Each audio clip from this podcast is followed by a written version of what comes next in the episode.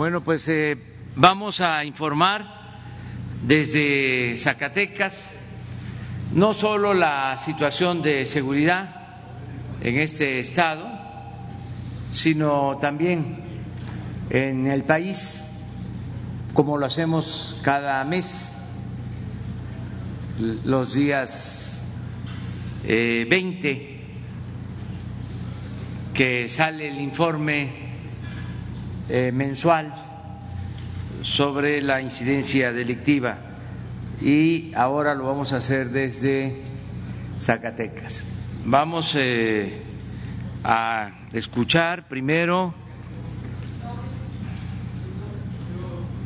vamos a escuchar primero al gobernador Alejandro Tello gobernador de Zacatecas. Estamos trabajando de manera coordinada con el gobierno de Zacatecas y eh, posteriormente eh, nos va a informar todo el gabinete de seguridad sobre la situación en el país. Eh, va a tomar la palabra Alfonso Durazo, eh, también eh, el general Luis Rodríguez Bucio, comandante de la Guardia Nacional, el general Crescencio Sandoval, de la Secretaría de la Defensa, general secretario de la Defensa, y el almirante José Rafael Ojeda Durán, secretario de Marina. Eh, vamos a informar y luego las eh, preguntas. Eh, de modo que, Alejandro.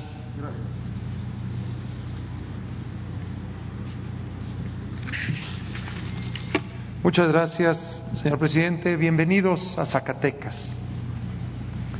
Señor presidente, agradezco su preocupación y compromiso que el día de hoy, previo a esta rueda de prensa, en materia de seguridad hemos realizado.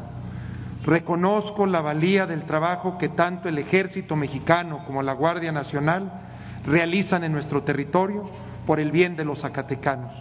Seguro estoy de que los resultados mejorarán sustancialmente con esta estrategia de mayor coordinación.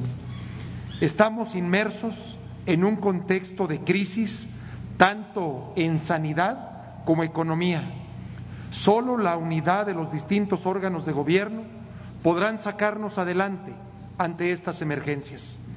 La reactivación económica es uno de los grandes retos y presiones que nosotros tenemos, por lo cual solicito a usted respetuosamente y con base al diálogo que el día de ayer en la Conferencia Nacional de Gobernadores se llevó, nos apoye para la liberación de los proyectos de infraestructura, los cuales fueron ofertados a, los estados hasta por mil millones de pesos y que para el caso de nuestra entidad consisten en obras de carreteras, caminos y calles. Esto con el fin de permear en la economía de todo el Estado y llevar los beneficios al mayor número posible de personas, tanto por las obras físicas como por la derrama económica que las mismas significan. Señor presidente, en Zacatecas no le solicitamos recursos de libre aplicación, sino recursos destinados y etiquetados para poder solventar la mayor presión financiera que tiene el Estado y que es la inversión en la nómina educativa de decenas de miles de maestras y maestros. Al hacer esto posible, la realidad financiera de Zacatecas cambiaría diametralmente. Señor presidente, la gente necesita trabajo. Marchábamos bien, mas con la pandemia se han perdido aquí cerca de siete mil empleos. La recuperación empieza, mas necesitamos que el gobierno federal ayude e impulse a Zacatecas para la atracción de nuevas inversiones nacionales y extranjeras. Hoy Zacatecas representa un excelente lugar para invertir y para instalarse. Señor presidente, El sistema de pensiones de los trabajadores del Estado pasa por la mayor crisis de su historia. Estamos construyendo un gran acuerdo con los pensionados y jubilados, así como con los trabajadores en activo, pero requerimos de su apoyo en un acto en donde todos ganen. Le proponemos respetuosamente a su gobierno la adquisición de terrenos que son parte de la reserva técnica del instituto, mismos que pueden ser destinados en proyectos de índole federal, sea económico, sea en seguridad. Ojalá y pueda valorar esta situación por el bien de miles de familias zacatecanas que por siempre se lo agradecerán. Señor presidente, mi administración aplaude y apoya su lucha contra la corrupción, al igual que las políticas de austeridad mismas que han sido establecidas en nuestra entidad. No hemos endeudado con un solo centavo al Estado. Contrario a ello, hemos honrado el servicio de la deuda, lo cual nos asfixia. Pero si usted nos apoya, podremos salir adelante. No quiero dejar de agradecer todo el apoyo y respaldo que en especie hemos recibido en esta pandemia por parte del INSABI. Muchas gracias, señor presidente. Igualmente desde aquí, mi amplio reconocimiento a todo el personal médico, quienes han estado más que a la altura de esta grave crisis. A todas ellas y ellos, muchas gracias por su sacrificio y su compromiso. Estamos viviendo uno de los momentos de mayor presión económica en la historia moderna de nuestro país. En esta tierra, gracias a las remesas, al gran esfuerzo de los zacatecanos en el campo, el comercio y la industria, así como los apoyos que mediante los programas de bienestar para adultos mayores y becas de estudiantes que su gobierno dispersa, es como hemos sobrellevado estos difíciles momentos. Tenga por seguro que en lo que resta de mi gobierno encontrará en mí y mi gobierno aliados para lograr los objetivos trazados. Los zacatecanos sabemos, y lo dice nuestro lema, que el trabajo todo lo vence y saldremos una vez más adelante. Le reitero mi respeto y mi voluntad de trabajo. Zacatecas es su casa. Muchísimas gracias, presidente.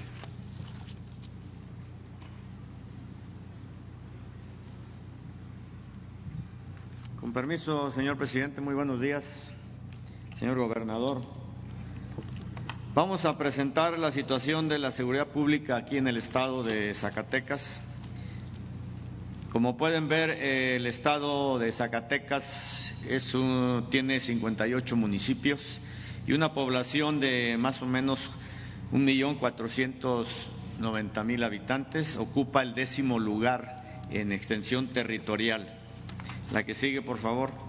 En lo que se refiere a los delitos de incidencia en el Estado, eh, los que más llaman la atención, pues desde luego la extorsión, homicidio doloso, secuestro, narcomenudeo, feminicidio, trata de personas, robo de vehículos, robo de transporte. Se posiciona al Estado en el vejésimo lugar a nivel nacional. Vamos a ir viendo, eh, por ejemplo, la extorsión, la que sigue, por favor. La extorsión ocupa el segundo lugar pero sí tiene una tendencia a la baja. El homicidio doloso ocupa el décimo lugar con una tendencia a la alta, aquí sí lo podemos ver, tiene a la fecha 341 eventos y tiene una tendencia a la alta. En lo que se refiere a secuestros, ocupa el tercer lugar con una tendencia a la baja. En lo que se refiere a narcomenudeo, el lugar número 19 también con una tendencia a la baja. Feminicidio, el segundo lugar, aquí también podemos ver que sigue en una tendencia a la alta. En lo que se refiere a trata de personas, quinto lugar, con tendencia a la baja. El robo de vehículo también tiene una tendencia a la baja. La que sigue, el robo de transportes también tiene una tendencia a la baja. En lo que se refiere a total de delitos de impacto, eh, a la fecha lleva 4.290 y sí tiene una tendencia a la alta. Lo que sigue, por favor, en homicidio doloso por entidad federativa ocupa la clasificación número 19 en lo que se refiere a la media nacional y en homicidio doloso por cada 100 mil habitantes ocupa la clasificación número 10 también. Los municipios de mayor incidencia, pues desde luego Fresnillo, Guadalupe, Zacatecas y Calera. La que sigue, por favor, en lo que se refiere a seguridad pública en el Estado, Cuenta con total entre policías estatales y municipales 2.236 elementos, muy abajo de lo que establece el promedio de la ONU, que serían más o menos 4.472. En lo que se refiere a fuerzas de seguridad pública, la que sigue, por favor, la fuerza de seguridad ahí, la Secretaría de la Defensa Nacional cuenta con 1.855 elementos, 649 que están operando, la Guardia Nacional 2.000, 1.600 operando, y entre la Policía Estatal y Municipal en total hacen un, un eh, total de 6.091 elementos, de los cuales 4.069 se encuentran operando. Existen cuatro coordinaciones regionales de la Guardia Nacional en el 2021 se van a construir los cuatro cuarteles que van a estar en Río Grande, Fresniño, Zacatecas y Jalpa. En lo que se refiere a la construcción del Banco de Bienestar, este año se van a concluir cinco y el siguiente uno más. La que sigue en lo que se refiere a aseguramientos de este año, podemos ver que hay 729 detenidos, eh, plantíos de marihuana se han erradicado 362 y así todo el numeral de todo lo que se ha hecho en lo que va del año. La que sigue, por favor. El sistema penitenciario cuenta con tres centros de readaptación aquí en el Estado, dos masculinos, uno femenino. Ahí existe sobrepoblación y cuenta también con dos establecimientos penitenciarios distritales, en los cuales dos de ellos presentan sobrepoblación. La que sigue, por favor, robo de hidrocarburo. Aquí no hay, aunque existe un ducto Salamanca-Aguascalientes, pero se encuentra inactivo. Estos son los, la que sigue los, los recursos federales de seguridad que se han mandado aquí a la entidad, los cuales han estado siendo ejercidos por el gobierno del Estado. La que sigue los beneficios de programas sociales aquí se han beneficiado a 371.652 personas y se han erradicado 5.634 millones de pesos en producción para el bienestar, pequeños y medianos productores, apoyo para el bienestar de las niñas y niños y hijos de madres de trabajadoras, pensión para el bienestar de personas adultos mayores, sembrando vidas, precio de garantía, etcétera, etcétera. La que sigue, por favor, en cuanto al plan DN3 y plan de la Guardia Nacional, eh, se han eh, atendido diferentes eventos, en total 169 eventos, lluvias 8, nevadas 49, derrumbes 1, incendios forestales 80, urbanos 23. Se han empleado 1.741 elementos de la Secretaría de la Defensa y de la Guardia Nacional y 205 eh, vehículos terrestres. Esto es lo que podemos decir de aquí de la seguridad del estado de Zacatecas. Muchas gracias.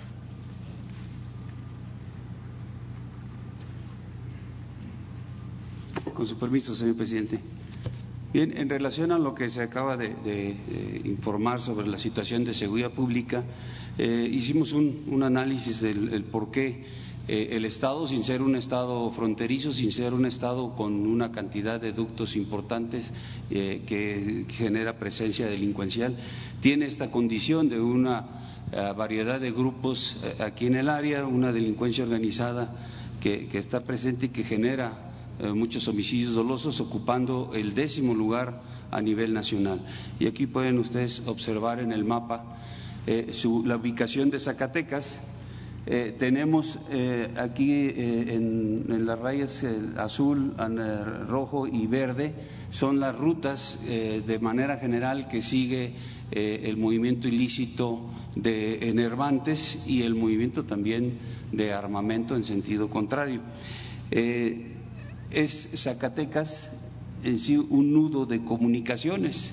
Aquí pueden observar las rutas que pueden ir a Ciudad Juárez, pueden ir hacia Saltillo, Piedras Negras, Nuevo Laredo, hacia Tampico, hacia Monterrey, eh, hacia Guadalajara, poder llegar a, través de lo que es la, región de la laguna hacia la parte del Pacífico, conectarse eh, también hacia Guanajuato, a Jalisco. Entonces se convierte en un nudo de comunicaciones en la, que los, eh, la presencia de los grupos delictivos pues buscan tener o, hacer más fuerte eh, su, su, presencia y poder asegurar el movimiento de sus eh, actividades o de su cargamento ilícito para hacerlos llegar hacia los puntos de interés.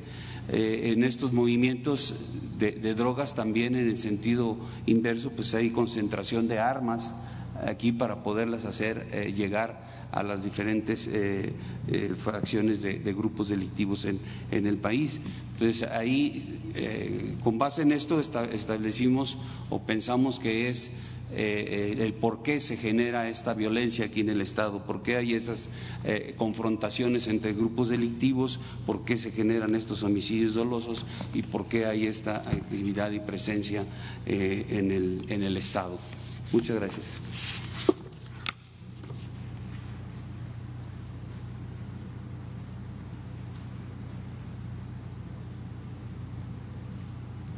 Con su permiso, señor presidente compañeras, compañeros de los medios, me da mucho gusto saludarlos aquí. Bueno, nos corresponde presentar el informe eh, sobre la incidencia delictiva del mes de julio. Del mes de julio. Recuerden que el día 20 de cada mes, el 20 posterior, se cierra el mes anterior en el acopio de información por parte del eh, secretariado Adelante, por favor. No habrá un eh, micrófono y me, deslizo. Bueno, eh, ahí está. Bueno, eh, esta es la, la gráfica sobre homicidio doloso, este es el comportamiento histórico de haberlo, de haber continuado ese comportamiento histórico, estaríamos en este punto. Aquí iniciamos. Este es el comportamiento del homicidio doloso a partir del inicio del gobierno. Hemos logrado, eh, no ha sido fácil, eh, muy forzadamente una línea de contención del homicidio doloso. Llevábamos ya cuatro eh, cifras eh, ligeramente a la baja al hilo, pero el mes de julio, el mes anterior, se sube punto uno eh, por ciento. la explicación, julio fue un mes muy tenso, derivado fundamentalmente de todas las acciones de seguridad pública en el estado de Guanajuato que concluyeron con la detención del líder eh, del cártel de Santa Rosa de Lima, que es la organización eh, criminal, pues eh, principalmente generadora de violencia en el Estado. Las cifras del mes de agosto en el Estado son afortunadamente alentadoras. No son tiempos para cantar victoria, pero sí podemos eh, adelantar que de continuar esa tendencia nos será posible recuperar esta pues eh, ya tendencia que teníamos eh, a la baja, así fuese ligeramente. Adelante, por favor. Vamos a ir rápido, es mucha información. Homicidio doloso por entidad federativa. Este es el comportamiento. Yucatán, Baja Sur, Baja Sur que históricamente eh, tuvo muchos problemas. Bueno, aquí ya hemos recuperado Campeche. Eh, aquí está. Eh, Aguascalientes, se les agradece, jóvenes. Aguascalientes, que también tiene buenos números. Tlaxcala, Durango, Nayarit. aquí, bueno, me, Querétaro. Y aquí estamos, quisiera ubicar Zacatecas, eh, donde lo tenemos por acá.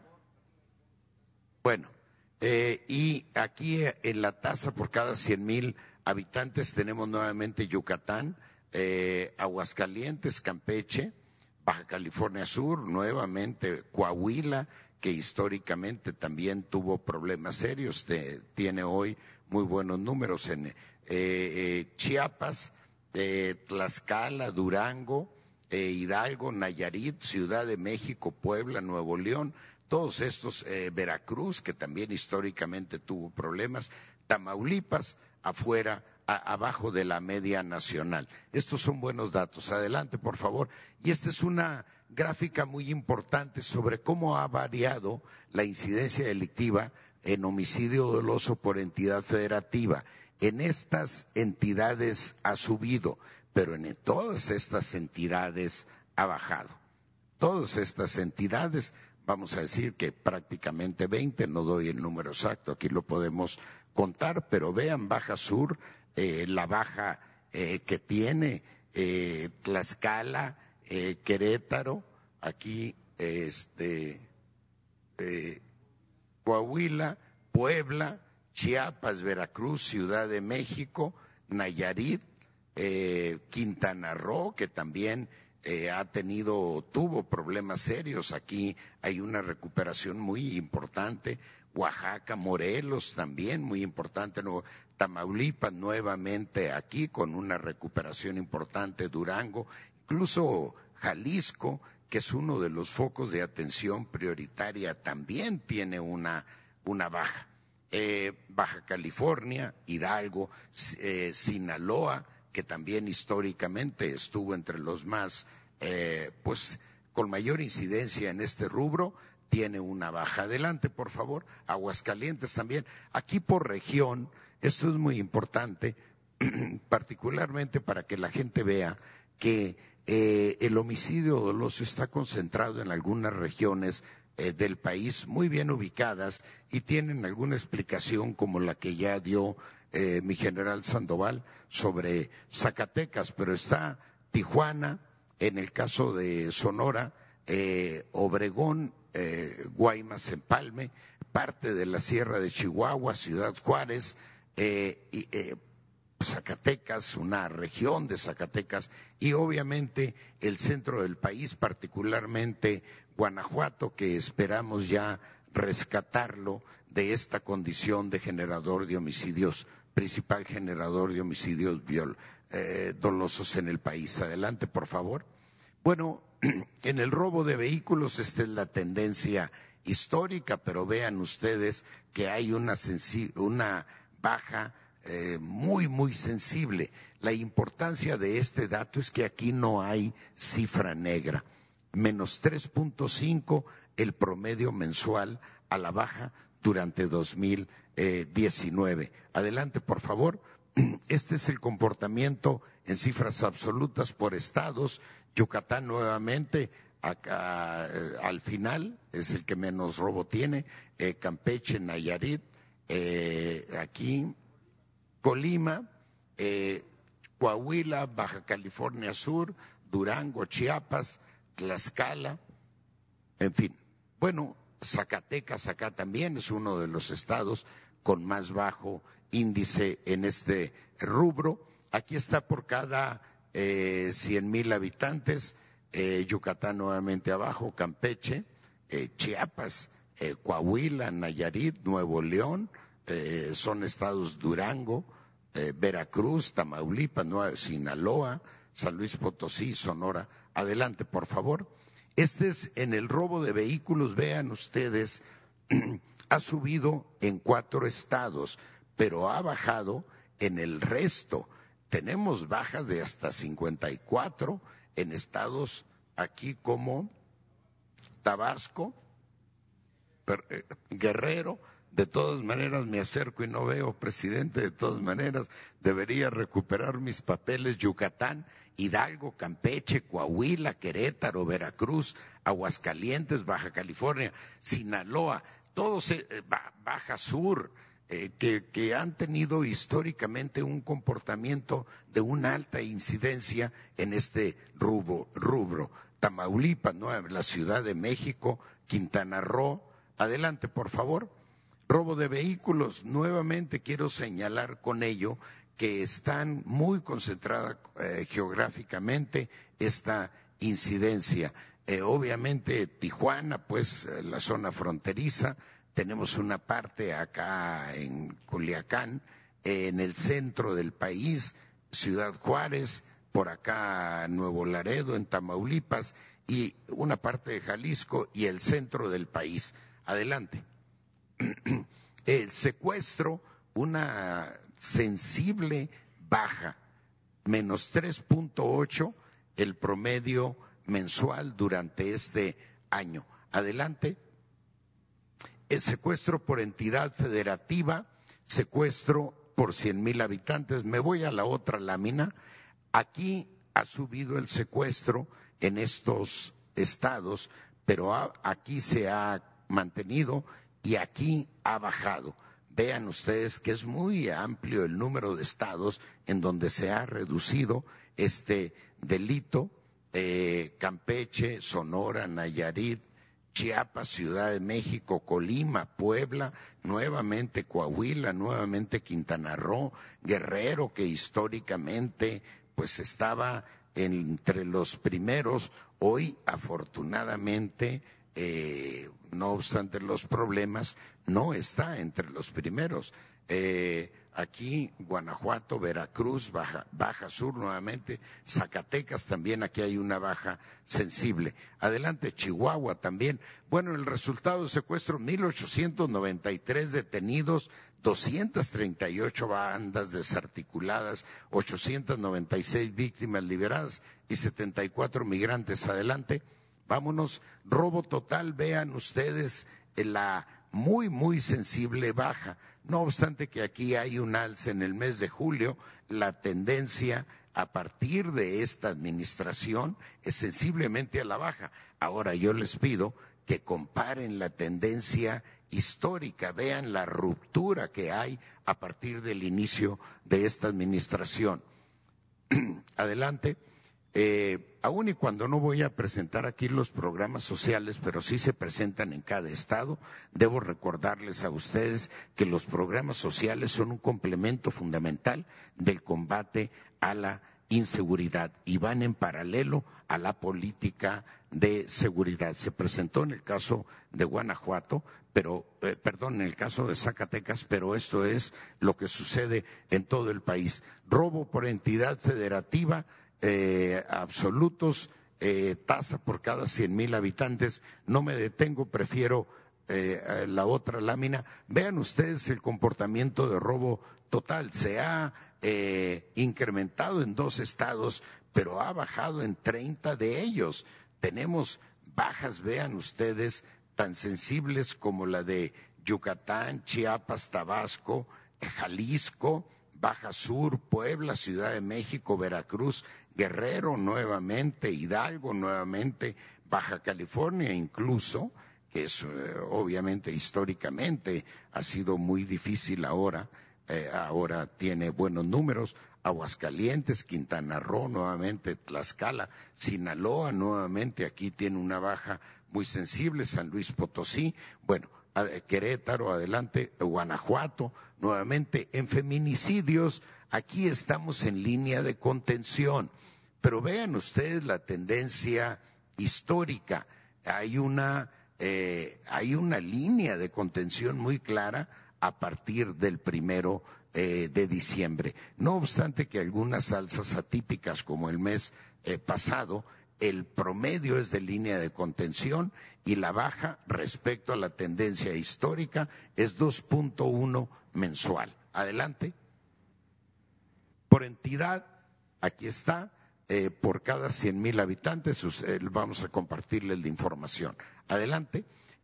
aquí, bueno, es un tema difícil, se ha incrementado prácticamente en la mitad, pero se ha reducido también prácticamente en la mitad de los estados. En algunos se ha conservado en sus números históricos, pero tenemos aquí eh, bajas eh, muy sensibles.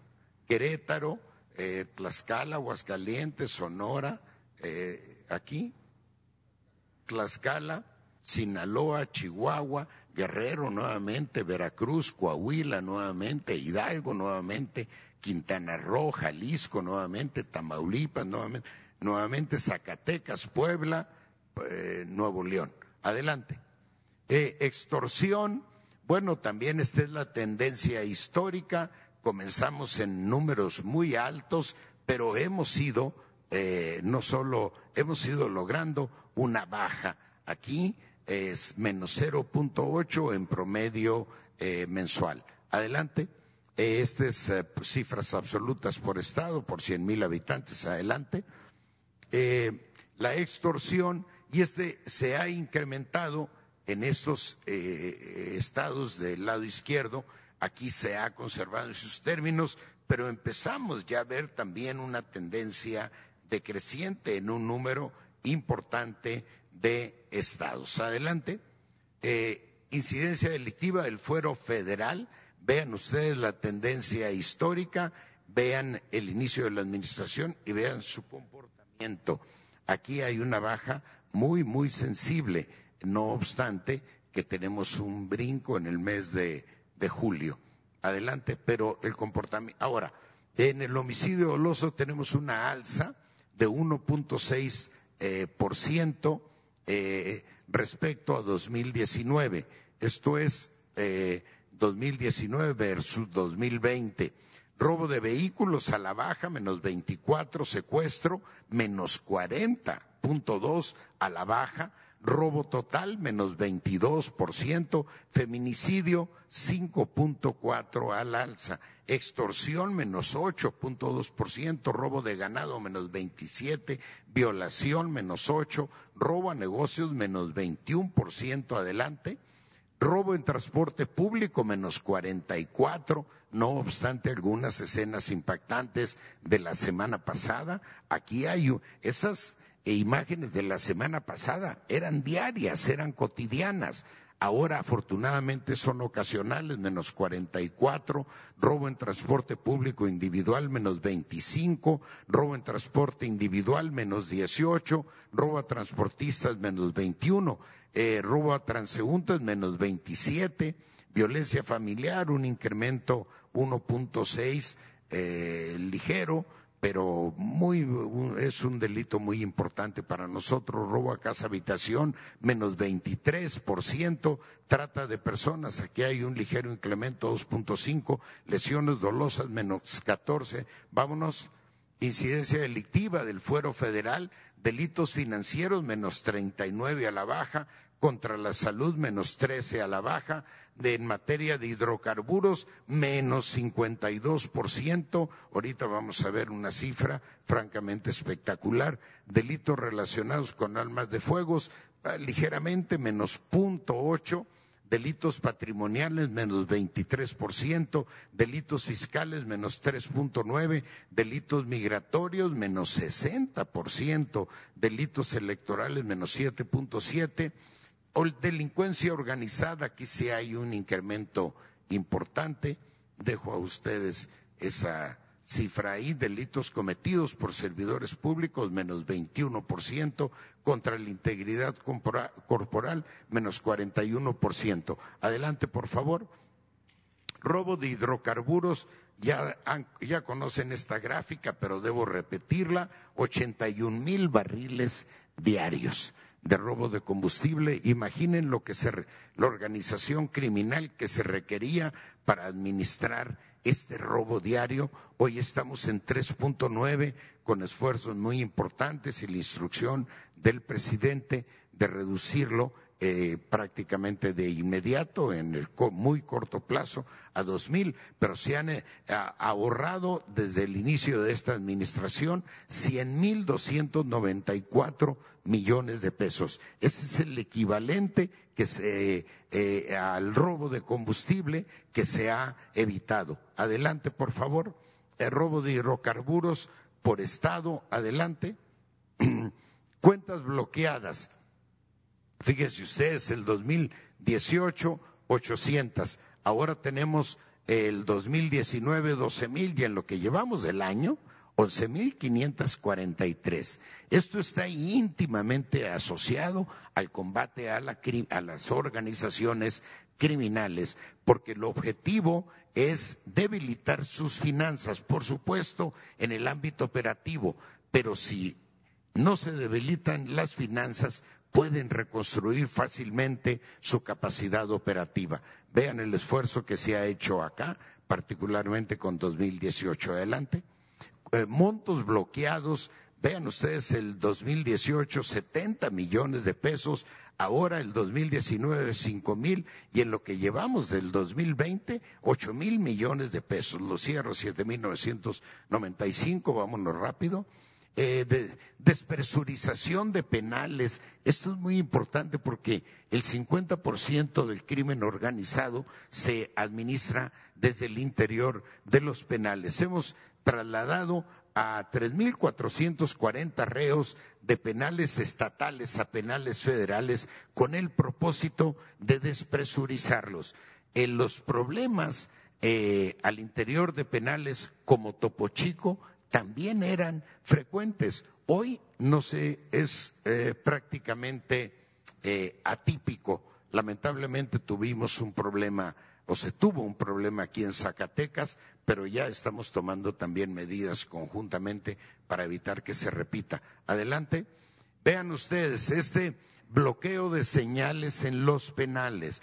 Tenemos ya bloqueadas las eh, llamadas en 21 penales. Los vamos a, cerrar o bloquear la señal al 100% en todos los penales, pero vamos avanzando. Ahorita estamos en 21 hemos anulado 16.470 líneas telefónicas y hemos detectado y asegurado 14.946 celulares al, al interior. Guanajuato, porque se ha preguntado el homicidio doloso a partir de la detención del líder del cártel de Santa Rosa de Lima, esta es la tendencia. No podemos cantar victoria, pero la incidencia de este hecho en el número de homicidios dolosos de Guanajuato, que ha sido históricamente el estado que más ha aportado en esta cifra, hoy está afortunadamente a la baja de manera sensible y esperamos consolidar esta tendencia. Gracias.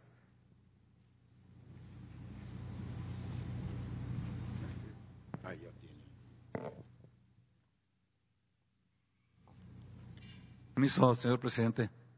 Muy buenos días. Me voy a permitir eh, informar sobre el avance que se tiene en este mes de la Guardia Nacional bajo los rubros que están en la lámina. Adelante, por favor. Bueno, la, fuerza operativa de la Guardia Nacional tenemos 96.132, eh, aproximadamente un 85% de ellos están desplegados y el resto pues son eh, el 15% restante es personal que está en apoyo precisamente al personal desplegado. Eh, esos 96 mil elementos propiamente de la Guardia Nacional son 94 mil 699 y a la fecha continuamos recibiendo el apoyo de, de Sedena con 1.200 elementos y 233 de CEMAR. Es decir, tanto CEMAR como Sedena continúan apoyando a la Guardia Nacional con los efectivos mencionados. Y además otros efectivos de la Guardia, como son las unidades especializadas y eh, algún personal que se considera en situación administrativa. Adelante. Eh, este es el despliegue actual eh, en cada uno de los estados. Y aquí solamente llamaría su atención, en la Ciudad de México tenemos 11 mil, pero realmente el efectivo desplegado son 1982, el resto es personal propio de la Guardia Nacional que está en las instalaciones que, se tienen en la Ciudad de México. El Estado de México eh, realmente tiene 9.311, el resto es personal de la Guardia Nacional que está en instalaciones del Estado de México. Llamo la atención también en el Estado de Zacatecas, actualmente hay desplegados 2.000 elementos. Adelante. En cuanto a reclutamiento, eh, la meta para el 2021 pues son los 21 mil, perdón, en el 2020 son 2 perdón, 21 mil 170. De ellos, este es el avance de, eh, por parte de Sedena, por parte de Marina. En total, en este año ya llevamos reclutados 12 mil 388 y solamente nos quedan por cubrir 8 mil 782. Vemos la cantidad de hombres y la cantidad de mujeres que están ya eh, dados de alta en la Guardia Nacional de eh, eh, la cantidad que tenemos que reclutar este año. Pues en los, para poder cumplir los 50 mil elementos en los tres años, en 2019 se cumplió la meta de 21.170. En este año ya llevamos 58% de esa misma meta y para el 2021 solamente nos quedarían 7.660. Adelante.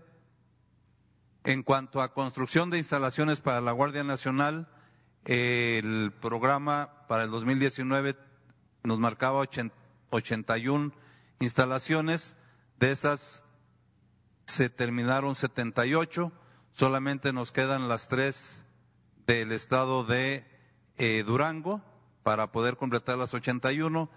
En el 2020 tenemos que construir 79, todas ya están en proceso de construcción. Entonces, más las tres del estado de Durango, pues tenemos actualmente 82 obras de la Guardia Nacional en construcción. Adelante. Eh, algo importante en, este, en esta ocasión es que ya pudimos reanudar nuevamente el adiestramiento en centros de adiestramiento. Eh, en el caso de los centros de adiestramiento de Sedena, tenemos el cuarto escalón de formación inicial que van en la semana 17 de 19 semanas que abarca este adiestramiento. Tenemos 6.085 elementos distribuidos en estos ocho centros de adiestramiento en diferentes estados de la República. Adelante. Este otro escalón, que es el quinto escalón, son 3.296.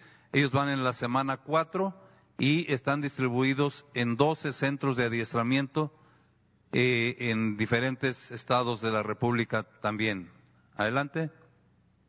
Eh, como saben, también la, eh, la, Secretaría de Marina recluta y este año continúan, continúa CEMAR también apoyando a la Guardia Nacional con adiestramiento de elementos que van a ser de la Guardia Nacional en sus propios centros de adiestramiento el segundo escalón de formación inicial de personal de la, de que, que, reclutó CEMAR van en la semana 17 y están en un centro de adiestramiento en Campeche.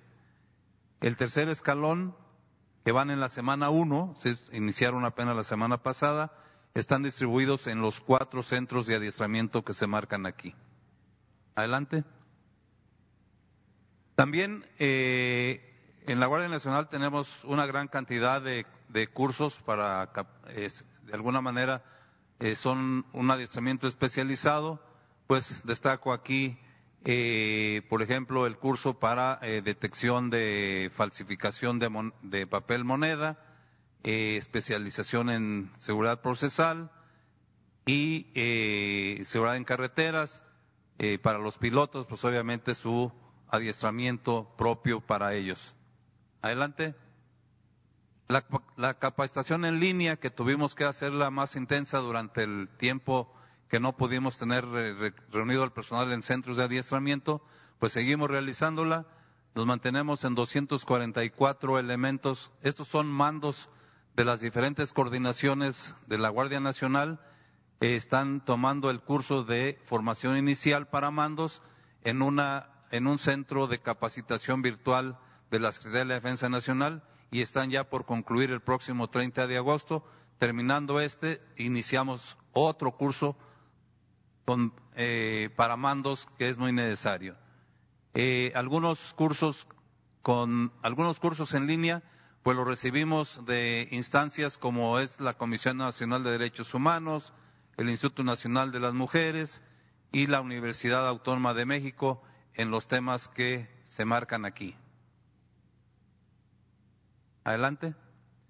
Algunos resultados eh, que me permito dar, eh, unos están en el, en, dentro de los resultados que presentará el señor secretario de la Defensa Nacional y otros pues son propios de la Guardia. En este caso, eh, en, en, las casi, en los casi 50 mil kilómetros de carreteras, en este, en este mes se han recuperado 558 vehículos que tenían reporte de robo. Eso significa un promedio de 20 vehículos eh, recuperados diariamente. Se atendieron 1.043 accidentes. Eso significan 35 accidentes promedio diarios. Eh, también se levantaron 26.551 infracciones por faltas al reglamento de tránsito en carreteras federales, que significa más o menos 885 eh, infracciones por día. Y algo importante, pues también continuamos eh, asegurando animales exóticos o en peligro de extinción, tanto en las carreteras como en los aeropuertos. En este mes fueron 93 animales, todos ellos se ponen a disposición de Profepa y de la Fiscalía General de la República. Adelante. Eh, algo importante que tenemos en la Guardia Nacional, en, sobre todo con la Dirección General Científica, que permite un monitoreo en las redes. Eh, en este caso, tuvimos 161 casos de investigación cibernética en aspectos eh, de pornografía infantil, trata de personas, secuestro, personas desaparecidas, entre otros. Eh, algunos ataques cibernéticos a empresas eh, se identificaron más de 10 mil ataques de este tipo en instancias, como ven aquí, bancos, y se detectó una a la Secretaría de Finanzas del Estado de Tamaulipas. también se apoya en un aspecto importante a la Comisión Nacional de Búsqueda de Personas, eh, se realizaron cuatro operativos en los estados de Coahuila, Guerrero, Guanajuato y Sinaloa. Y también nos dimos a la tarea ya en esta ocasión de monitorear eh, en la red la venta de armamento y, encontramos simplemente en dos semanas eh, que hay ofertas a través de la red de armas cortas, se detectaron 20 y de armas largas en cinco casos. Adelante. Eh, en la parte que la Guardia Nacional tiene que ver con seguridad procesal y medidas cautelares, en este, en este mes realizamos 52 entrevistas a personas que están privadas de su libertad y que el juez permite que si, eh, el, si después de un estudio que realiza la, el personal de la Guardia Nacional se le pueda dar eh, la, se le pueda permitir que cumpla su sentencia eh, fuera de prisión.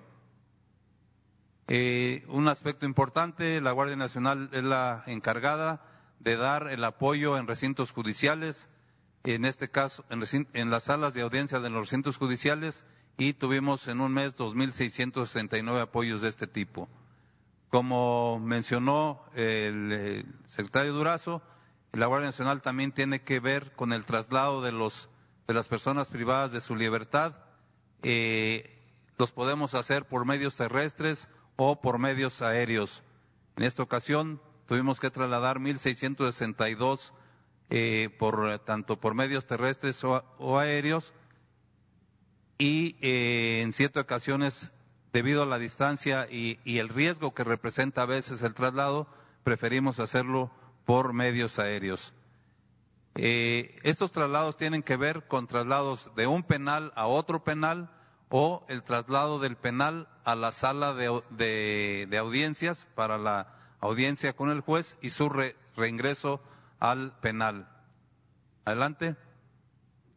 Eh, continuamos eh, apoyando, eh, dando seguridad a hospitales tanto del IMSS como del INSABI, con un total de un poco más de, de 10 mil elementos y 430 vehículos. Adelante. En el estado de Guerrero tuvimos este, en los meses de mayo, junio y julio un programa para distribuir en los 81 municipios del estado fertilizantes.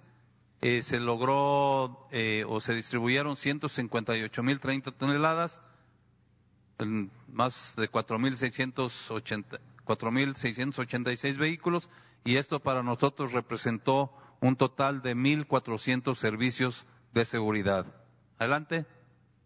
Por último, el apoyo a la Secretaría de Bienestar para la dispersión de recursos a programas sociales en todos los estados de la República, eh, principalmente para la pensión en el bienestar de adultos mayores y eh, bienestar a las personas con discapacidad, eh, con el, los 6.231 servicios, se logró beneficiar a más de poco más de dos millones seiscientos mil beneficiarios. ¿Sería cuánto por la Guardia Nacional?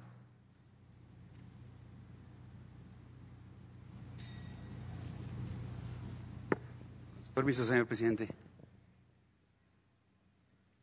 Bien, eh, aquí vamos a, ver a continuación el despliegue eh, de fuerzas eh, federales en el territorio nacional, cumpliendo todas las misiones y acciones en beneficio de la seguridad. aquí tenemos los efectivos, el efectivo real de la Secretaría de la Defensa, la Secretaría de Marina y la Guardia Nacional, que hacen un total de 317.728 eh, elementos, la fuerza operativa eh, de las tres instituciones, un total de 211.054 hombres.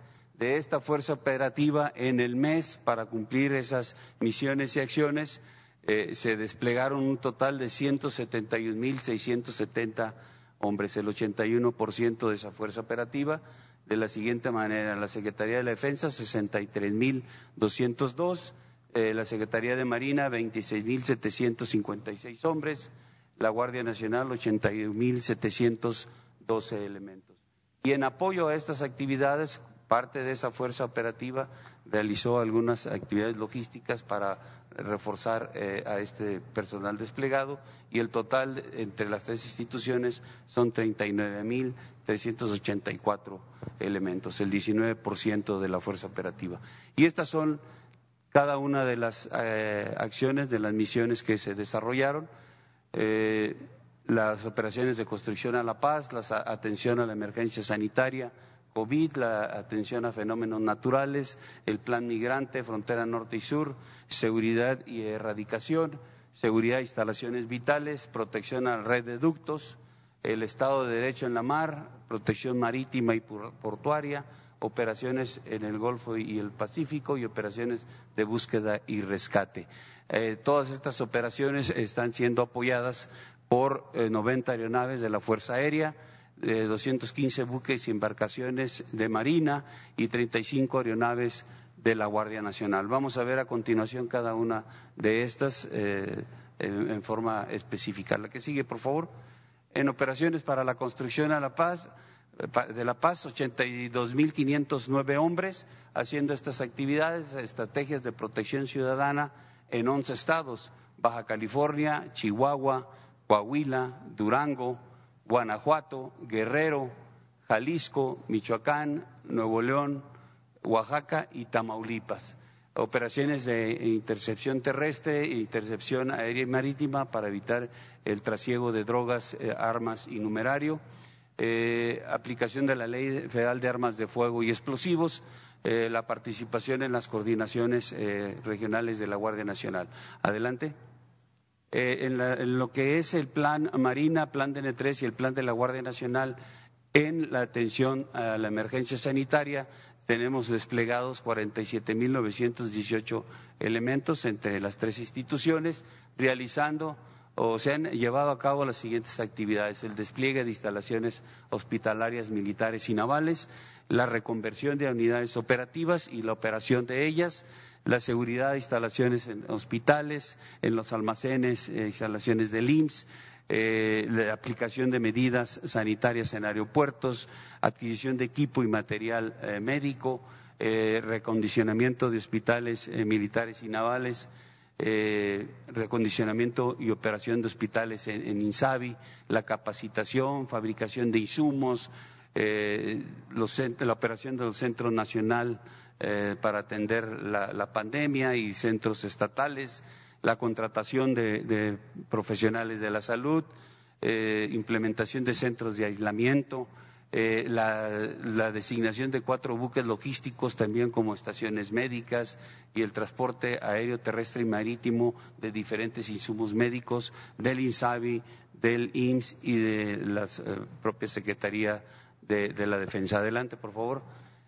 En estos mismos planes, DN3, Marina y Guardia Nacional, pero en la atención de fenómenos naturales, eh, se emplearon en, en este mes 3.581 elementos atendiendo lo que es eh, apoyo y atención a familias, seguridad y vigilancia de áreas afectadas, resguardo a bienes de la población, administración de albergues y todas las actividades que conllevan al auxilio de la población. La que sigue.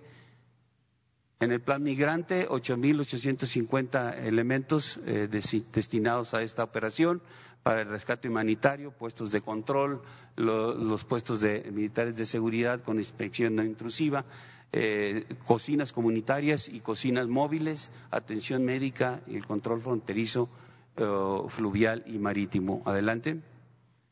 En seguridad y erradicación, 4.712 hombres que están dedicados a realizar la erradicación de plantíos de amapola y marihuana, hacer reconocimientos aéreos y reconocimientos terrestres para la ubicación y localización de estos eh, plantíos eh, la judicialización y localización de laboratorios de drogas sintéticas, fumigación de plantíos de nervantes, puestos de vigilancia en aeropuertos, destrucción de pistas de aterrizaje y puestos de control y seguridad para evitar el movimiento de drogas ilícitas. La que sigue.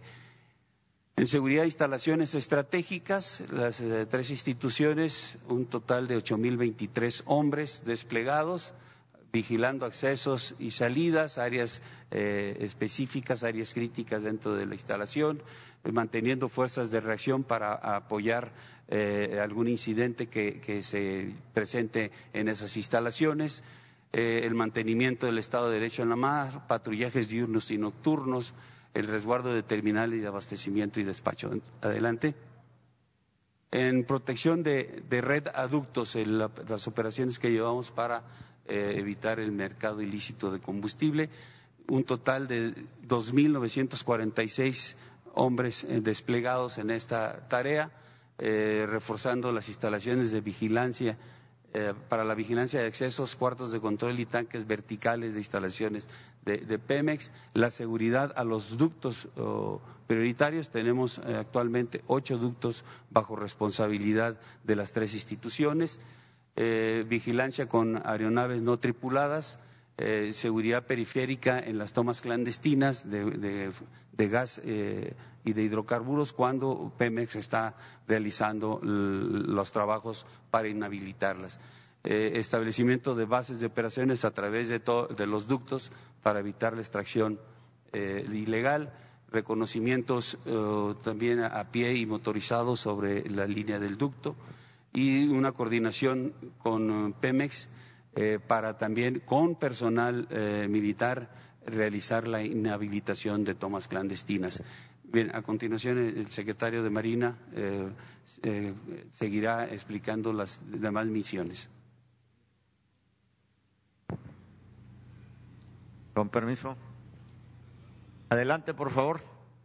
Con lo que se refiere al Estado de Derecho en la mar, son las operaciones navales para la aplicación de la ley eh, hay diferentes actividades, por ejemplo, la operación en la sonda de Campeche, operación Camarón que se da tanto en el Golfo como en el Pacífico, la interdicción marítima que se da cuando tenemos algún blanco que hay que seguir y por último la vaquita marina que se da en el Alto Golfo de California. Ahí tenemos empeñados 4.600, casi, casi 4.700 elementos de personal, tanto de infantería en marina, de aeronáutica naval y de los embarcados. La que sigue, por favor. La protección marítima y portuaria, que es establecer la protección y seguridad en los puertos, donde se ejerce vigilancia, inspección y control en el interior de los recintos portuarios, igualmente coadyuvar con las autoridades fiscales y aduanales y la neutralización cuando se dé alguna cuestión de delincuencia organizada. Tenemos 87, 878 elementos. Esto va a ir tendiendo a la alta ahorita cuando vayamos a empezar a entrar en el control de los puertos. La que sigue, por favor.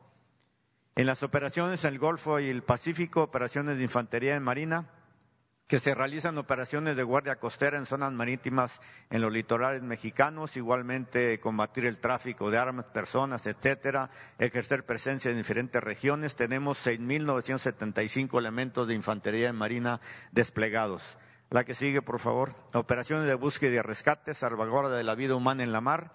Tenemos 578 elementos ¿Qué es lo que hacemos ahí? Pues responder de manera inmediata y efectiva a toda llamada de auxilio generada dentro del territorio nacional, inclusive en condiciones meteorológicas adversas.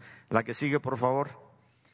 En lo que se refiere al resultado del Estado mexicano contra el narcotráfico de las fuerzas federales, Secretaría de la Defensa, eh, la Guardia Nacional eh, y eh, la Secretaría de Marina, y estos son los resultados que tenemos de la de enero a la fecha, este es en el año 2020, detenidos 14.326 elementos, vehículos terrestres se han decomisado 17.405, aeronaves 31 y así sucesivamente, como podemos ver, laboratorios 32, pistas de aterrizaje 7. La que sigue, por favor.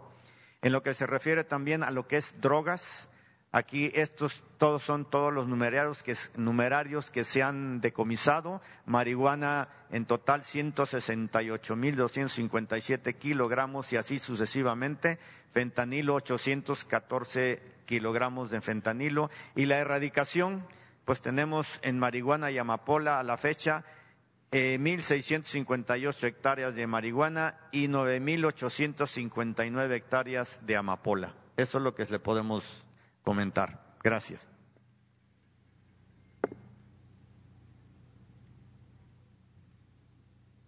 Bueno, pues ya concluimos. La información fue eh, abundante. Vamos a abrir para las preguntas y las respuestas. Luego tú. Hola, presidente, ¿cómo está? Buenos días.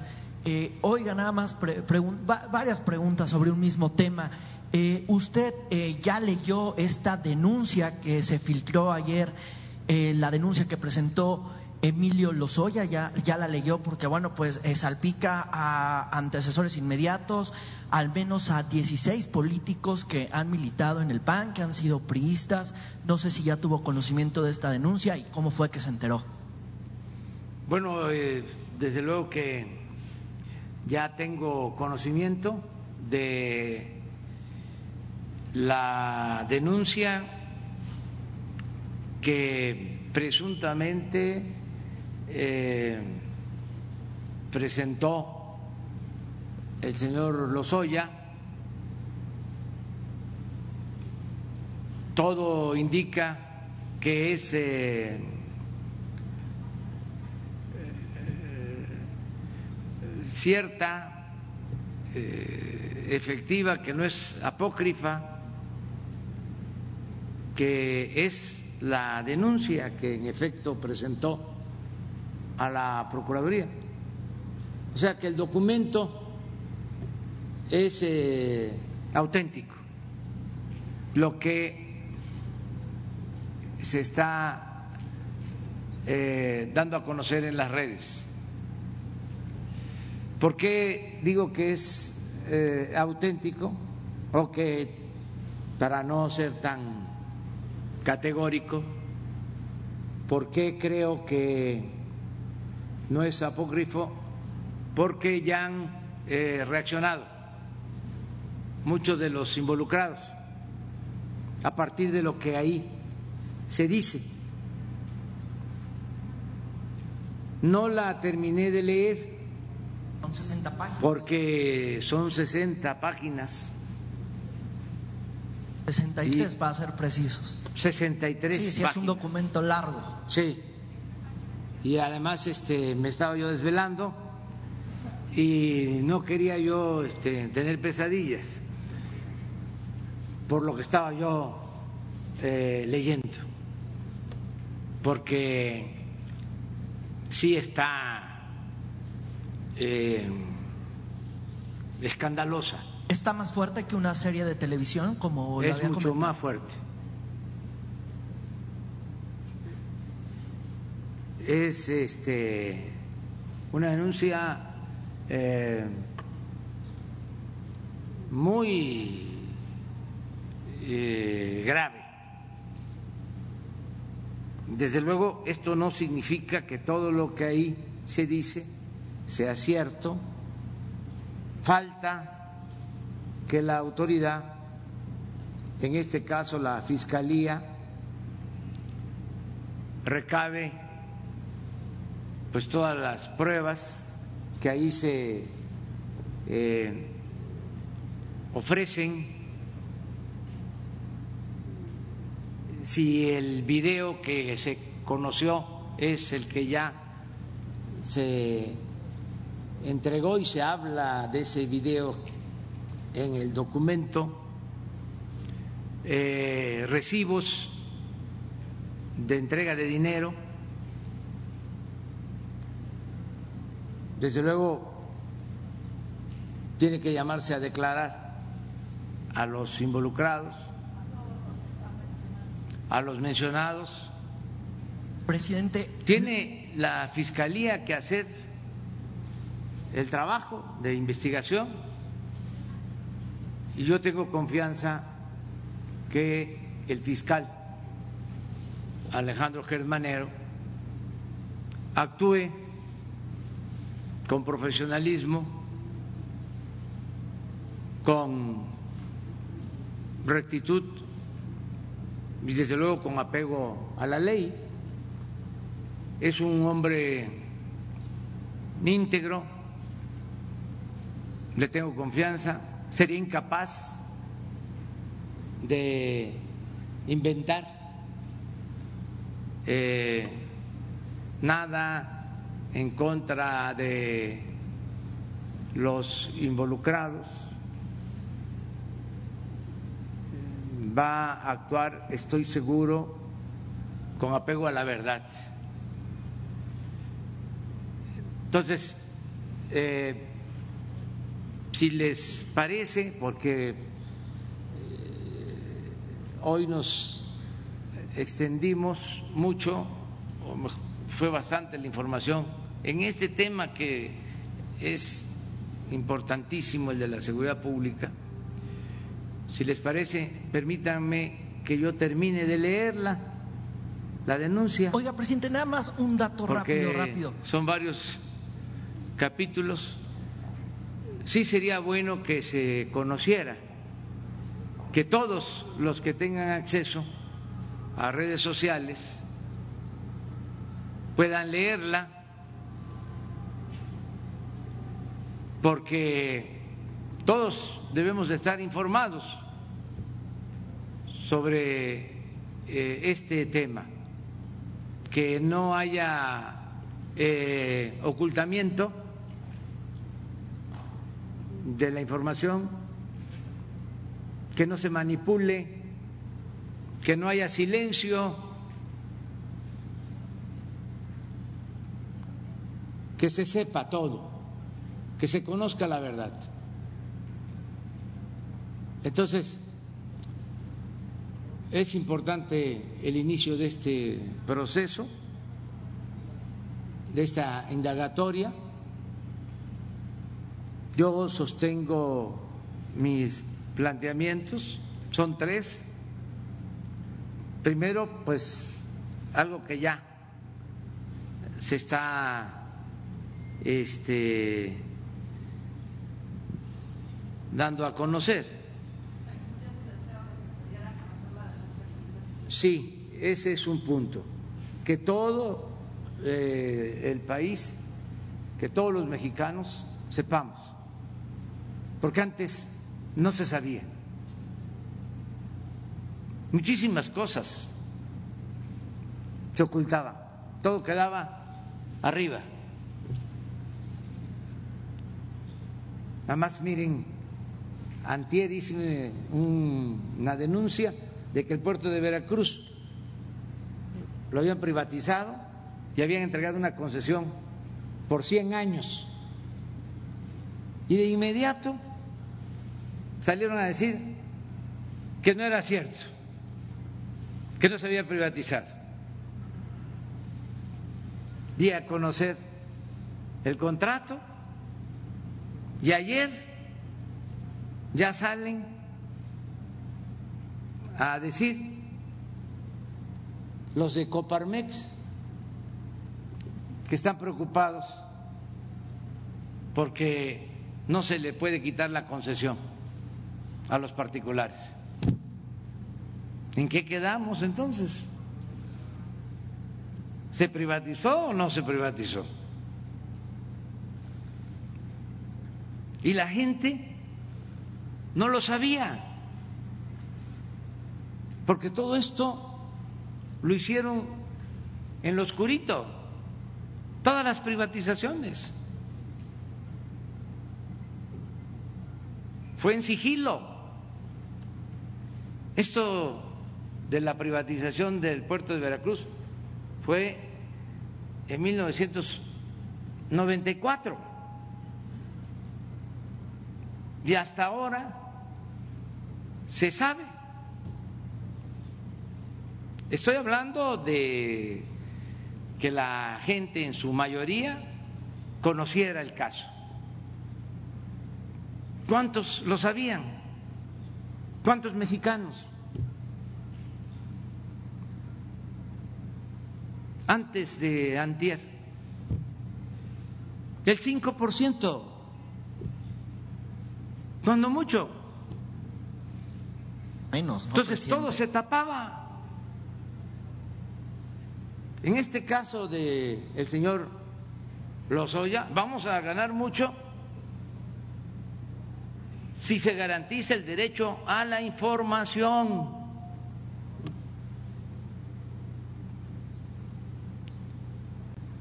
Que se ventilen estas cosas. De modo que ya se está cumpliendo. ¿Quién filtró el documento? Pues eso hay que indagarlo, hay que ver con la Fiscalía, hay que ver con el señor Lozoya, con los abogados del señor Lozoya. La verdad que desde antes de que llegara el señor Lozoya, o estaba llegando, y ya se había filtrado el documento en donde solicitaba que se le considerara como testigo protegido desde España se elaboró ese documento y apenas ya había llegado, o unos días antes, ya eh, se tenía el documento y se hablaba de que ya estaban contratando abogados para la defensa, los eh, posibles involucrados. Entonces, eso es importante. Lo segundo que es muy importante, que eso todavía no se cumple y ojalá y se apuren, es que se devuelva lo robado. Porque, entre otras cosas, estoy leyendo la denuncia porque estoy haciendo cuentas. La empecé a leer, les decía presidente? Porque es mucho dinero. Mucho dinero el que se utilizó para entregar mordidas, sí se demuestra lo que dice el señor Lozoya, y mucho dinero el desfalco a la hacienda pública en particular a Pemex. Nada más ese contrato de etileno 21, de comprobarse lo que ahí se está diciendo con las actas del Consejo de Administración de Pemex, se le entregó a Odebrecht eh, gas, etano, hablan del 25, del 30% eh, abajo del precio de mercado. Un subsidio de cientos, sino de miles de millones de pesos. Y además multas si Pemex no cumplía. Entonces, todo eso, lo de fertilizantes,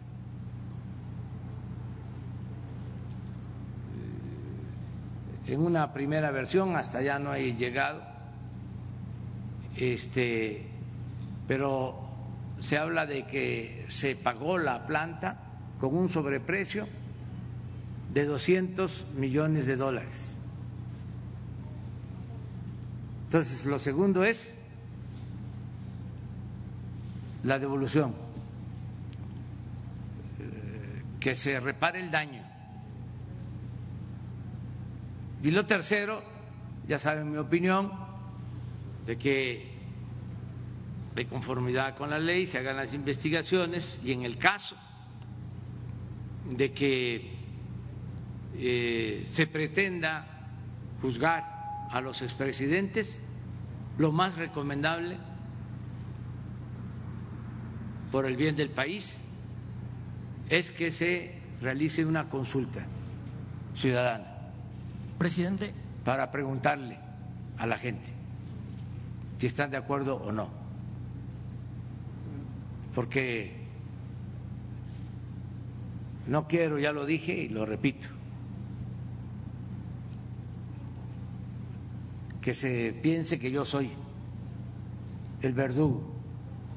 Ahora sí que yo por qué voy, sí, pero este en una democracia el pueblo manda y el poder dimana del pueblo y se instituye para su beneficio. Entonces, lo mejor es preguntarle a los ciudadanos y que entre todos lo decidamos. Presidente. De manera responsable. Ahora, si la gente dice sí, pues este, yo no puedo eh, estar en contra de la voluntad del pueblo pero creo que sí convendría, si se va a llegar a los expresidentes, que se realice una consulta pública.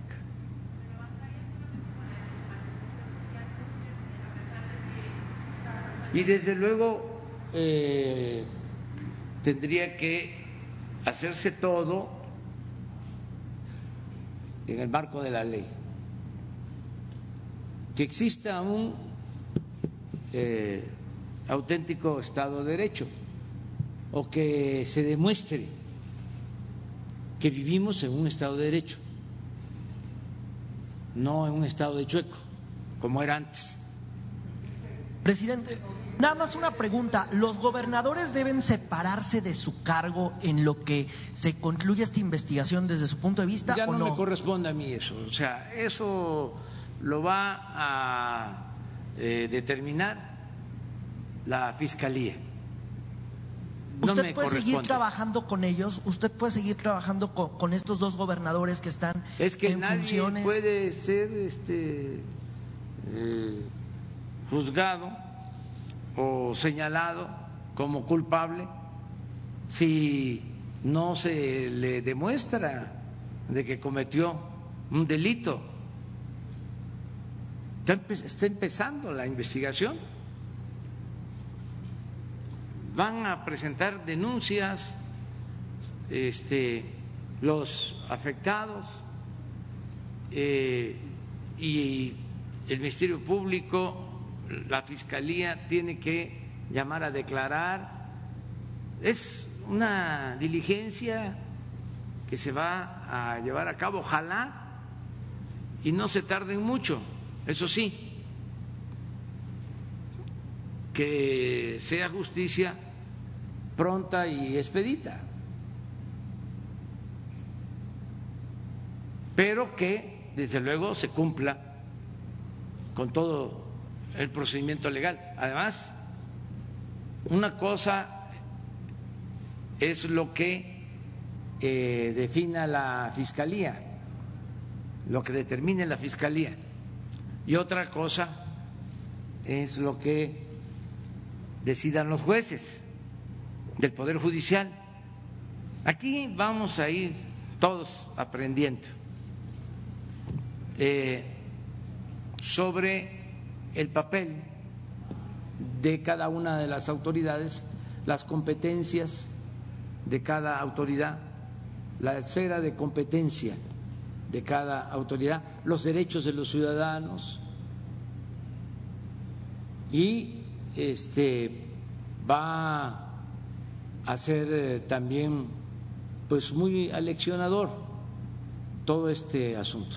Oiga, presidente, ¿y no hay como miedo eh, lo pregunto así honestamente, de que en medio de estas filtraciones, de que se conoce el video en redes sociales, de que esto también se ha difundido con todo y que la Fiscalía General de la República ayer sacó un comunicado y dice, no, nosotros no lo difundimos, ¿no hay como un cierto temor de que al rato un juez diga, es que se violó el debido proceso y entonces todos los señalados, todos los que están en la denuncia, pues no se van a poder castigar, aunque pudieran resultar culpables, porque hubo violaciones a ese famoso debido proceso que siempre ha generado pues un problema para que la gente pueda pisar la cárcel. Pues hay que verlo legalmente, pero no creo que lo esté haciendo la fiscalía. De hecho, se deslindó ayer en un comunicado. Ah, no sabía, pero... sí, en la este, noche. Sí, eh, entonces no tiene por qué afectarse o violarse el, el debido proceso. debido proceso. Llegó al tema Carlos Salinas de Gortari, que es cabildero del PAN, ¿y ¿llegó esa parte o no le dio el tiempo? No, no he llegado hasta allá, me falta todavía, llevo como hasta dónde llegué, pues sí, como a la página 20, 25. Es que yo no me puedo desvelar. Y además estaba yo leyendo cosas que, este, muy fuertes. Y yo, pues procuro que dormirme tranquilo para no tener pesadillas. Pues ya este, de por sí tenemos que enfrentar situaciones muy difíciles. Entonces hoy por la mañana, ya en mi viaje hacia Aguascalientes, voy a tener tiempo para terminar de leerlo, todo. Este, y sí convoco a los ciudadanos, a todos los que puedan, que conozcan el documento. En campaña usted decía que tenía muy buenas fuentes, presidente, que le informaban lo que hacían eh, los políticos, lo dijo en varios de sus mítines. En esta parte de esa denuncia o en la parte de lo poquito que ha leído, ¿usted ya sabía algo que tal vez no lo haya dicho? ¿Cómo qué cosa? Es que, este, bueno, de que había un acuerdo para sacar la reforma energética hicieron un gran acuerdo, lo denuncié, está en mis textos, de cómo eh, negociaron con un partido lo de la reforma energética y con otro partido para obtener la mayoría lo de la reforma fiscal. Ya hicieron eh, toda una estrategia, incluso lo de la reforma energética no se planteó durante la campaña de 2012. De repente se empezó a hablar. Y la primera vez que se conoció de que tenían intenciones de llevar a cabo la privatización del petróleo fue creo que en Londres, allá en el extranjero, dieron a conocer que estaba eh, ya eh, revisándose lo de la reforma energética. Nosotros nos hemos opuesto siempre a eso. Hay constancia. Por eso presentamos denuncia en aquel entonces ante la Procuraduría. Lo de Odebrecht, si van a las redes sociales, ahí tengo yo un video. Fui a la planta y ahí hablé de lo de Odebrecht. Hay otro video que hice en ese entonces sobre la planta de fertilizantes. Todavía estaba en chatarra, la estaban reparando. Y ahí expliqué de cómo habían hecho esa operación, para no decirle de otra manera. Entonces, ya sabía, este, porque yo tengo información, porque este, ando recorriendo el país y la gente nos ayuda, nos este, informa, por eso quitamos lo del CISEN ¿Para qué? Usaban el CISEN para estar nada más persiguiendo y espiando a opositores. Nosotros ya no tenemos eso, ni tenemos Estado Mayor, ni toda esa parafernalia que se usaba. Pero sí sabemos, además siempre lo dijimos, en entrevistas de todo lo que estaban llevando a cabo. Y lo denunciamos y además luchamos para que no se dieran las cosas. Nada más que no se pudo. Logramos algunas cosas, otras no. No pudimos detener la privatización o la llamada reforma energética. Convocamos, creo que como a 10 eh, mítines y llenábamos el zócalo, pero se necesitaba más. Y como la gente no tenía información y era muchísima la manipulación, ¿no se acuerdan los mensajes de que si se hacía la reforma energética iba a llegar la inversión extranjera a raudales y que iban a haber empleos y que iba a bajar el precio de las gasolinas de la luz. Entonces nosotros, este, afligidos, pero luchando, convocando a la gente que no se permitiera, no pudimos. Se unieron y además con sobornos con moches, con mordidas, sacaron los votos, impusieron la reforma. Otras las pudimos parar, por ejemplo, querían privatizar el agua y eso logramos parar. Ya estaba el acuerdo en comisiones de los partidos que no los voy a mencionar, que siempre se juntaban. Y ya iban a pasar al Pleno la reforma para privatizar el agua. Ya andaba yo en una gira, teníamos muy pocos legisladores, me acuerdo que era legisladora cercana a nosotros, Luisa María Alcalde. Estaba yo en una gira en Guanajuato y me enteré,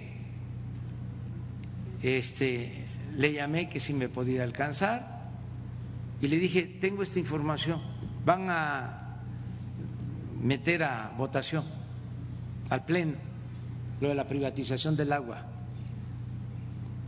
Por favor, hagan todo si este, se necesita protestar, háganlo. Yo no voy a decir eso. Este, protesten, pero no lo permitan por ningún motivo. Y al mismo tiempo, desde Guanajuato lo denuncié. Y como se acercaba una elección intermedia, y no les convenía, logramos parar. Por eso yo siempre digo que política es tiempo y la suerte cuenta mucho en política. Cuando el éxodo por la democracia, allá por 1991, que veníamos caminando de Tabasco a México, caminamos 50 días, para que nos respetaran unos triunfos porque nos habían hecho fraude en elecciones de Tabasco. Ya estábamos llegando, no había nada. Me fue a alcanzar el finado Nava a caminar un tramo conmigo por Puebla, por San Martín Texmeluca, y me dice, Andrés Manuel, no va a haber nada, ve preparando a todos los que vienen caminando, porque no van a ceder. Incluso va a ser como una represalia para que nadie vuelva a hacerlo. Lo de el éxodo. Bueno, estábamos así, una situación de tristeza, de, desolación, cuando entonces llega la noticia Estábamos durmiendo en un pueblo de Tlaxcala. Llega la noticia de que se iban a firmar en México los acuerdos de paz del Salvador, en el castillo de Chapultepec. Y a partir de ahí cambió todo porque no se podía dar el mensaje de que México era candil de la calle y oscuridad de la casa.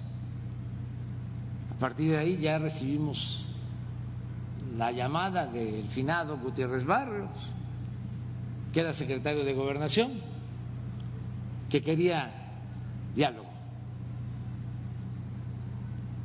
O sea, el tiempo, las circunstancias, la suerte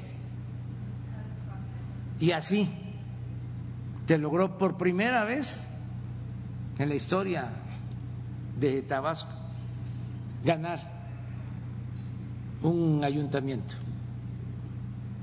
que nos reconocieran el triunfo en Cárdenas, Tabasco. Y otras cosas. Lo mismo en Veracruz, porque era un éxodo que inició en Tabasco y se fueron sumando este, veracruzanos.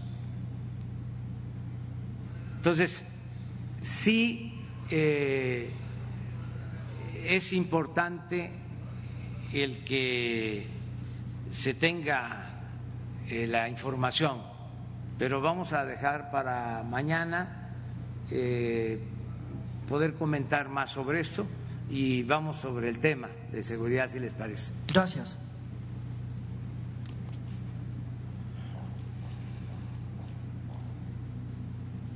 Mm, Dalila Escobar de Nada más, sí quisiera pero preguntarle en torno al tema eh, de cómo se están dando las cosas, eh, de cómo se está informando a la población en torno al tema de, del exdirector general de Petróleos Mexicanos. Este riesgo que pudiera haber de violar el debido proceso no estaría cumpliendo también, tal vez con el objetivo de que estas personas, pues igual ni siquiera pisen la cárcel, pero que sí se les estigmatice o se les llame corruptos. Pues es que eso lo va a definir la fiscalía. Hay un procedimiento legal. Este señor eh, decide eh, entregarse y dar información sobre todo lo que él hizo y de la red de complicidades que se creó durante gobiernos anteriores. Esto lo permite la ley, no se había usado, se había usado solo para la delincuencia organizada. Estos testigos eh, colaboradores, tiene otro nombre técnico, el criterio de oportunidad, sí que es una especie de testigo protegido. O un testigo que a cambio de lo que va a informar, la autoridad puede también, si considera que la información este, cumple con lo establecido por la ley, es decir, que este, ayuda a profundizar en la investigación, que involucra más personas. Entonces, ese testigo puede tener consideraciones al momento de ser juzgado, pero este, tiene que ser de acuerdo con lo que establece la ley. No es eh, discrecional, no lo podría hacer ninguna autoridad este, si no se cumple con un procedimiento. La información tiene que ser eh, válida y tiene que servir para eh, ayudar a conocer toda la verdad y en este caso eh, a reparar el daño. Entonces, en esas condiciones es que está el señor Lozoya. ¿Pero usted se sentiría entonces satisfecho si solamente, eh, si aunque no pisen la cárcel, solamente se les hagan ese tipo de señalamientos? No, es que no sabemos qué va a decidir el fiscal. Vamos a esperarnos. Este, ya es un avance eh, tener información. Antes esto no se sabía. Y además por eso es importante que se conozca el documento, porque se involucra pues no solo al Ejecutivo, al Poder Ejecutivo, no solo es una empresa como Pemex, que la saquearon históricamente igual que la Comisión Federal de Electricidad, igual que todas las privatizaciones que se hicieron, malos negocios para la nación, buenos negocios para los allegados y los predilectos de los gobernantes. Entonces, eh, sí es importante ya lo que se ha avanzado, falta recuperar el dinero y desde luego el castigo, pero eso lo va a determinar tanto la Fiscalía como el juez, que eh, depende del Poder Judicial. Usted hablaba también de agronitrogenados. También ayer se informa que un juez, eh, bueno, pues ordenó cancelar la orden de aprehensión en contra de Alonso Ancira de Altos Hornos de México por lavado de dinero, si esto no correría el riesgo precisamente de que se, de que se lograra eh, tener eh, pues el reembolso del sobreprecio que se pagó precisamente por la, la planta de fertilizantes. No, porque este, si no se devuelve el dinero, pues nosotros no podemos eh, otorgar eh, perdón, para decirlo con claridad. ¿Cómo vamos nosotros eh, a darnos por atendidos si no se repara el daño? Eso no lo podríamos hacer. Eh, sería eh, complicidad. Tienen que devolver el dinero, esa es la condición. O sea, eh, nosotros sí este, podemos decir, se reparó el daño y que de acuerdo a la ley se determine para eh, ver si es posible que se le reduzcan las penas, siempre y cuando se repare el daño a la hacienda pública. En el caso de Ansira se dice que prescribió pues precisamente el delito por el que fue. No, no, es eso es lo que dicen pues claro, sus abogados, pero este todavía la fiscalía tiene que decidir sobre esto impugnando el fallo, pero de sí, todas maneras. Sí, tiene derecho a hacerlo, pero no prescribe. Eh, pues imagínense cómo va a prescribir si todavía se tiene la deuda, porque todo eso se hizo con deuda. Pemex debe ese dinero no, no es eh, así. Este, claro que tienen derecho a la defensa, pero eh, nosotros eh, y la fiscalía lo está haciendo, está defendiendo legalmente el tema.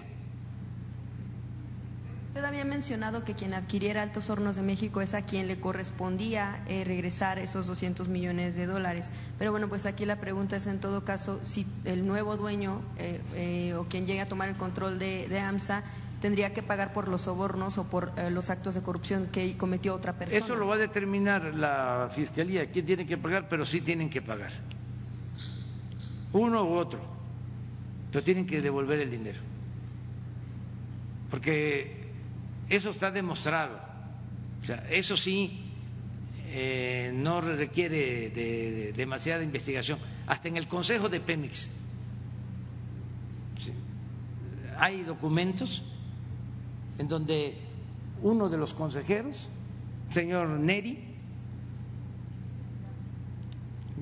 Neri Gasca o Gasca Neri, Gasca Neri, este dio a conocer su inconformidad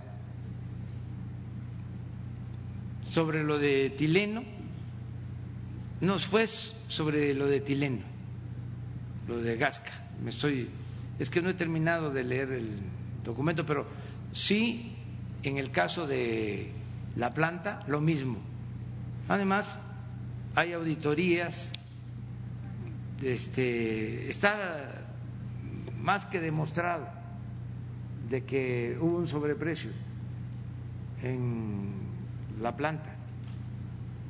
Finalmente, presidente, usted hablaba del tema precisamente de lo que está esperando que se devuelva por eh, situaciones que se han dado por actos de corrupción o lavado de dinero aquí en México.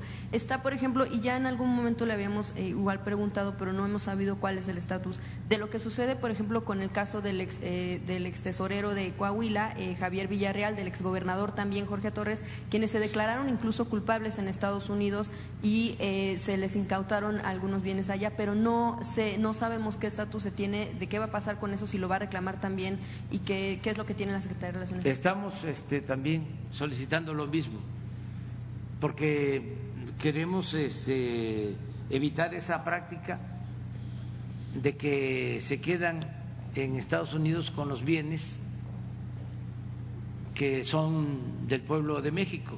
Con estos juicios allá este, este, se apropian de estos recursos. Eh, ese es el caso también del señor Duarte, el caso del el exgobernador de Chihuahua eh, y otros casos más, porque una de las prácticas tanto de la delincuencia organizada como de la delincuencia de cuello blanco es que compran bienes en el extranjero. Eh, entonces, sí estamos buscando que se regresen los bienes. O sea, no han quitado el dedo del renglón en el no, caso, por ejemplo. No, no, no, para nada. Este y vamos a seguir en eso.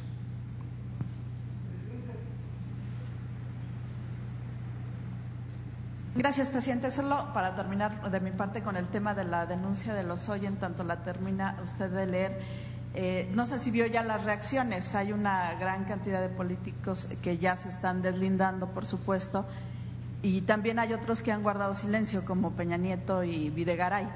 Eh, ¿Usted considera que con esto también se puede afectar la honorabilidad de algunos que podrían no haber cometido este tipo de delitos? Y si esto pues no afecta todo este proceso, por un lado. Eh, ¿Qué le dice que, guarden silencio y otros sí se defiendan? Eh, panistas como Ricardo Anaya dicen que se está golpeteando a los opositores con esta denuncia. Pues yo les diría que el que está bien con su conciencia no tiene nada que temer.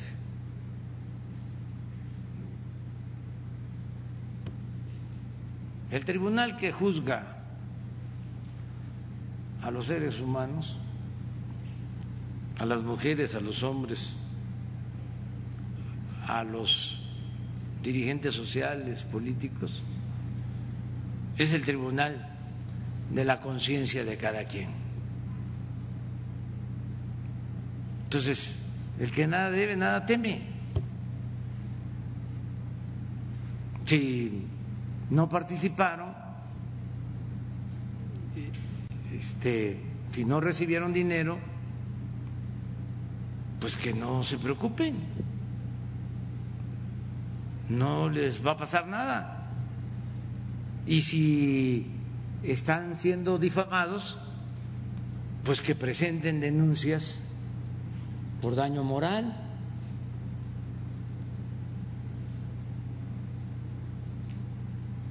Pero pues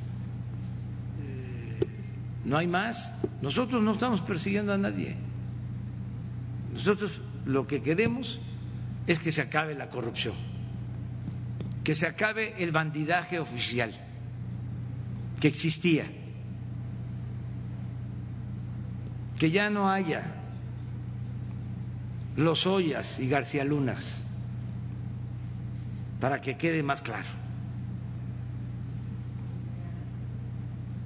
que ya se acabe con la peste de la corrupción, que es lo que más ha dañado a México, es lo que más sufrimiento le ha originado al pueblo de México. Eso es lo que queremos, eh, limpiar de corrupción. Entonces se enojan ¿Quién les manda? ¿Qué? ¿Querían triunfar a toda costa, sin escrúpulos morales de ninguna índole? ¿Transar para avanzar? Pues el pueblo se cansa de tanta pinche tranza. Y ya, y el que no tiene este eh, ningún tipo de delito este no tiene por qué preocuparse yo por eso cuidé siendo opositor hasta el no de verme con gente del gobierno, con políticos. A veces los encontraba yo en el aeropuerto, en algún lugar, y además como antes se vestían de una manera muy extravagante se notaba dónde estaban, me daba tiempo de este, retirarme o de guardar distancia por si acaso. Pero nunca había Peña Nieto. Nada más en los debates que tuvimos en el 2012. Y no faltaron invitaciones. ¿De quién? ¿De, de Peña Nieto? Sí, o sea, no de él, sino de gente, porque no se habla. Nunca lo vi.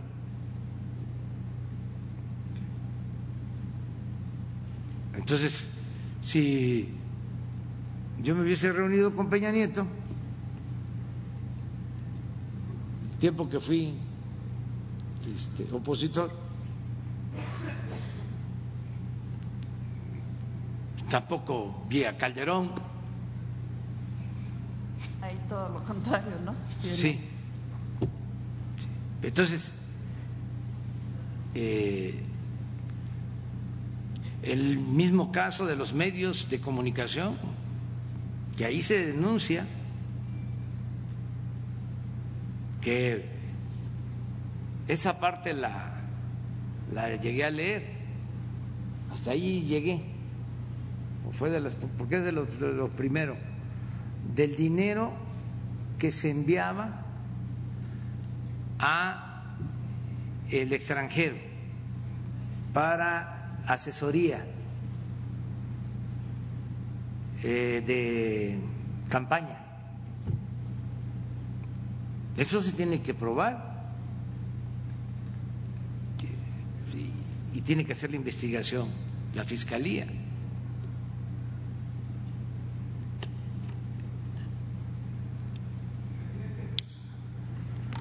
Entonces, eso es lo que te puedo comentar. Y no sería lamentable que quedara, como dice, si es un avance que se sepa ahora, pues todas estas eh, robadera y trances, pero no sería lamentable que quede solo en un escándalo mediático, que no se castigue esto. Eh, ¿No sería No. decepcionante? Vamos a esperar al fiscal. Tengamos confianza. Él tiene que este, actuar. Yo le tengo confianza.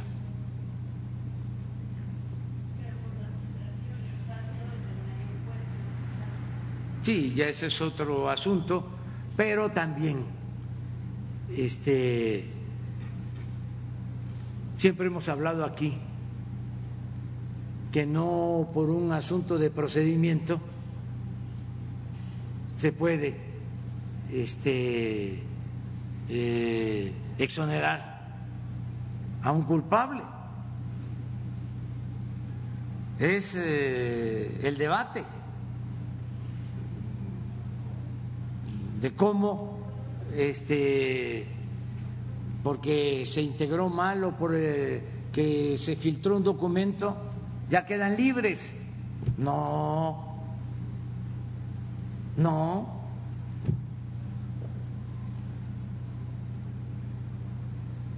Una cosa es el derecho y otra cosa es la justicia.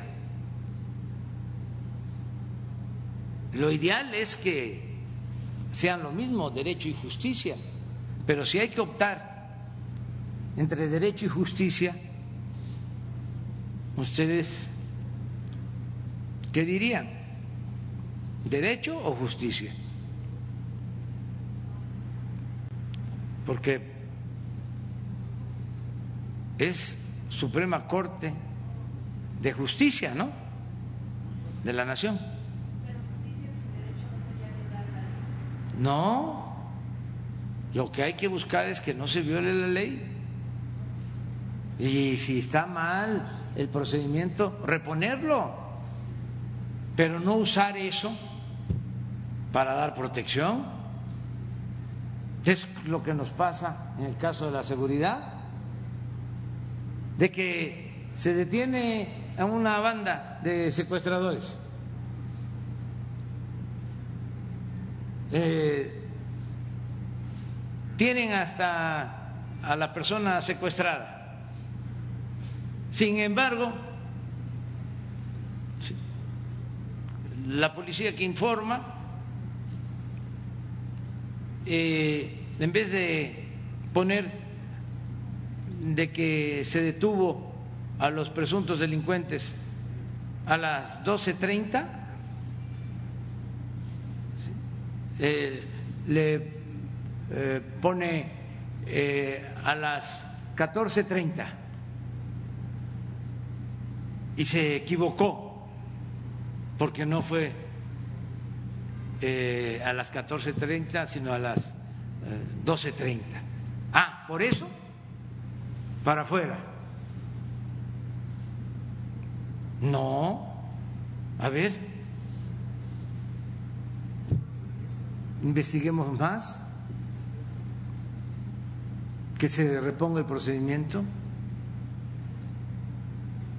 Bueno, lo acabamos de padecer ahora en un asunto de uno de los que participaron en la desaparición de los jóvenes de Ayotzinapa. Ya iba para afuera. También con una argucia legaloide. Afortunadamente, creo que fue eso, ¿no, Alfonso? Se demostró de que eh, estaba de por medio un soborno al juez. Y por eso no salió, sino libre. Y así muchas cosas. Eso no lo podrían hacer eh, tan fácilmente los jueces. A lo mejor antes sí, porque también todo eso no se sabía, se tapaba. Ahora, un juez, un magistrado, un ministro, pues tiene que hacerse responsable de sus actos.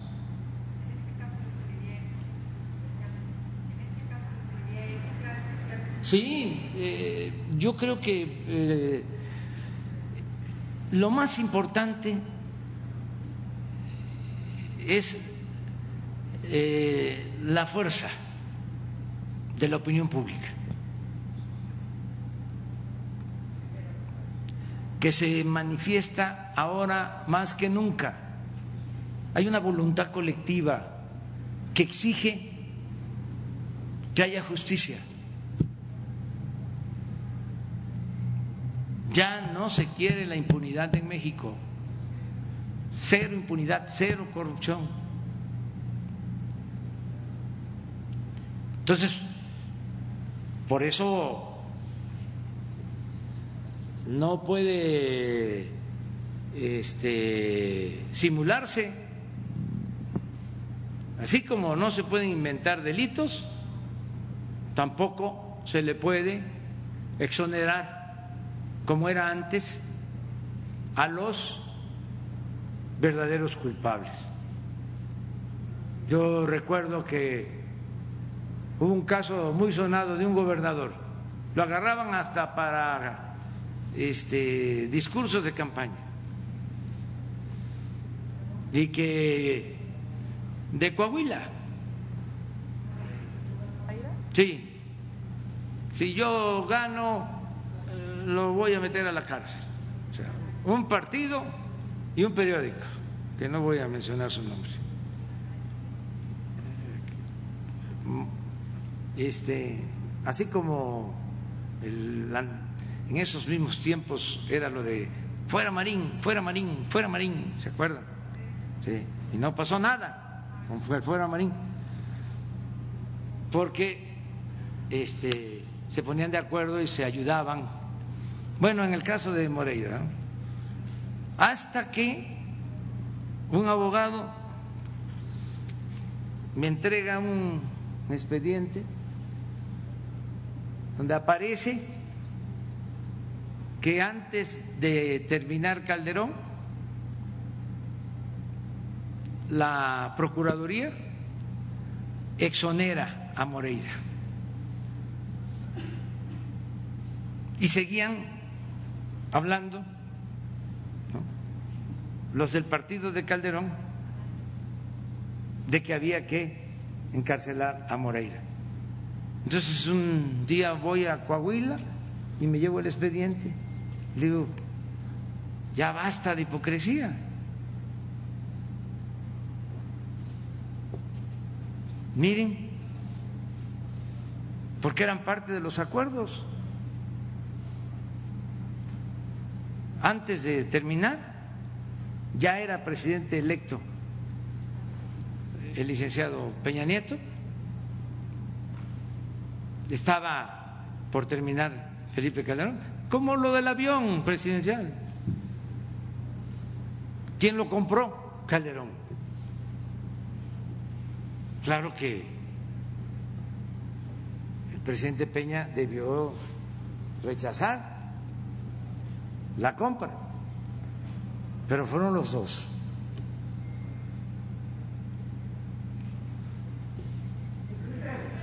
Allá atrás.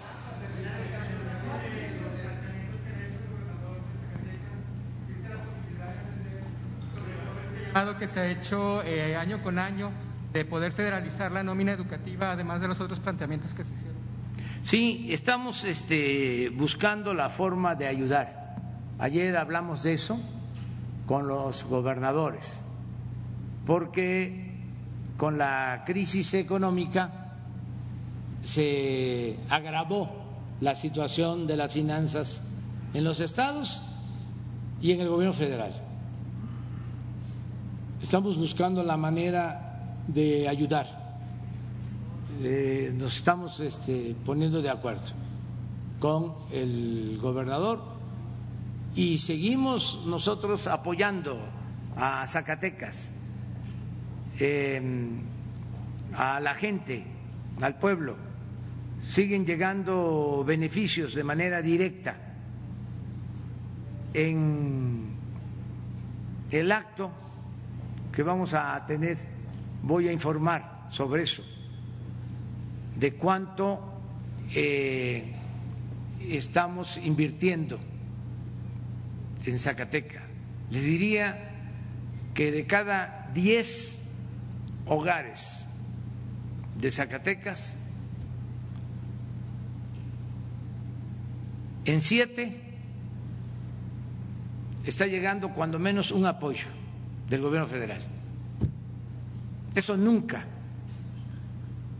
había sucedido.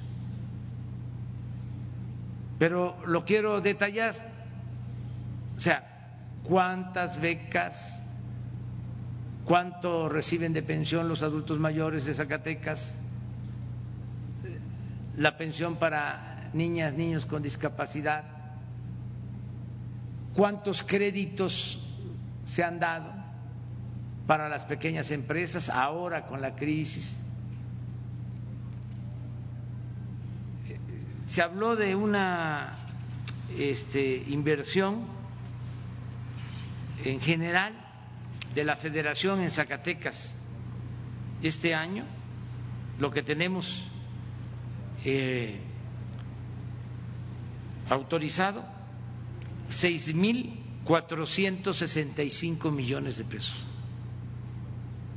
O sea, estamos apoyando. En el próximo acto voy a informar. Pero, sí. La posibilidad real de que se federalice la nómina educativa es lo que está ahogando mucho al Estado desde hace años. Sí, ya habíamos empezado. Ya lo hicimos con Michoacán. Pero eh, tenemos que ir poco a poco y nada más para que tengan una idea de por qué tenemos que hacerlo gradualmente y esperar a que se fortalezcan las finanzas públicas, regularizar la situación magisterial en Michoacán nos significó eh, otorgar 2.500 millones de pesos adicionales a ese Estado para que eh, se les pagara a tiempo a los maestros porque eh, se le pagaba a tiempo a los maestros federales y los maestros estatales este, no cobraban. Entonces se llegó a un acuerdo con el gobierno del Estado y la federación está aportando alrededor de 2.500 millones adicionales. Pero esto que se resolvió en Michoacán eh, se padece pues en los otros estados. Tenemos que ir poco a poco.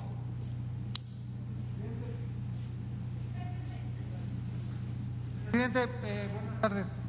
Días, perdón. Gerardo Romo.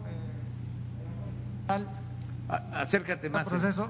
Nada más preguntarle, presidente, en relación a, a lo que comenta, de, a lo que comentó de la denuncia de hechos de el señor Lozoya, preguntarle, eh, usted, así como en un momento usted ordenó que se diera a conocer el video, eh, el primer video escándalo de la era de la 4T, preguntarle si usted mismo ordenó que se diera a conocer esa denuncia de hechos. No. Y además yo no ordené este, este, que se diera a conocer el primer video. Yo dije que, de acuerdo a los procedimientos legales, debía llevarse a cabo un proceso de transparencia para que el pueblo se enterara sin afectar el debido proceso.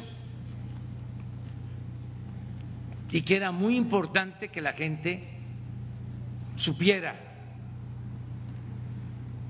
cómo se dan las tranzas, porque la gente, eh, claro que eh, se imagina, pero, pero pensemos en lo que es para una gente este, del pueblo, un ciudadano, una gente tan buena, porque nuestro pueblo es honesto, es un pueblo trabajador, honesto, eh, lleno de bondad incapaz de eh, robar. Imagínense lo que es ver cómo están metiendo dinero en una maleta, las bolsas de dinero,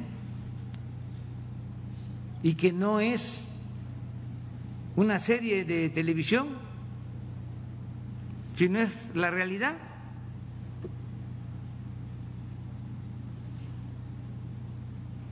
Yo soy uno de los que este, creo que todo esto va a ayudar muchísimo. Repito, a que se estigmatice la corrupción, se vea mal. Presidente, otra pregunta eh, sobre, sobre este mismo detalle. Usted habla, usted habló hace un momento que Solamente, lamentó usted que solamente el 5% de la población aproximadamente habría o estaría conociendo la denuncia de hechos del señor Lozoya. Le pregunto que si así como entregó masivamente la cartilla moral, entregaría eh, esta denuncia de hechos del señor Lozoya como una especie de cartilla inmoral de lo que no se debe hacer en México para que muchos mexicanos la conocieran y cumplieran su deseo de que antes de que se juzgue en tribunales, eh, pues se, se estigmatice la corrupción independientemente de lo que pueda decidir o no la justicia y los tribunales. Es muy bueno tu planteamiento. Yo creo que sí se tiene que hacer una historieta pero hasta que se resuelva el asunto. Pero sí eh, contar la historia. Esto es apasionante. Ahora sí, ¿dónde están los escritores? Los intelectuales. Me acuerdo que Aguilar Camín escribió en los tiempos de Salinas una novela, Morir en el Golfo, de La Quina, con crónicas de Reyes Razo, que por cierto no lo hemos visto, que siempre asiste. Sí, ojalá y se cuide, que le vaya muy bien este, a Miguel Reyes Razo, que ya está grande. Bueno, presidente, eh, esa novela, eh, Morir en el Golfo, pues yo creo que es de las...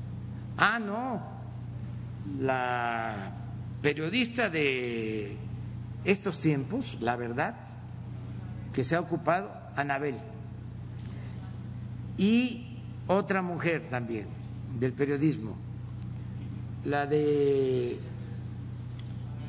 Ana Lilia Pérez, de Contralínea, contra, Contralínea, Ana Lilia Pérez y Anabel. O sea, ellos sí han eh, relatado cosas eh, fuertes, este, pero no hay más, no hay más. Eh, hubo mucho silencio durante todo este periodo neoliberal. Ahora sí hay bastante cuestionamiento al presidente. Lo bueno que pues yo ya estoy entrenado para aguantar. Pero antes no se podía tocar al intocable. Y era como la consigna de los vasallos, obedecer y callar.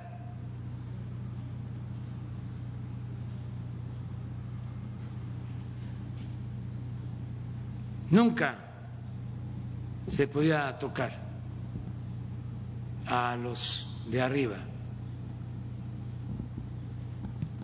Ahora es distinto.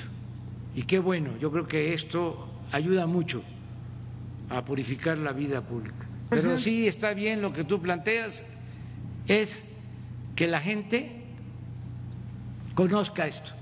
Cuando hablé del 5%, hablo de los puertos.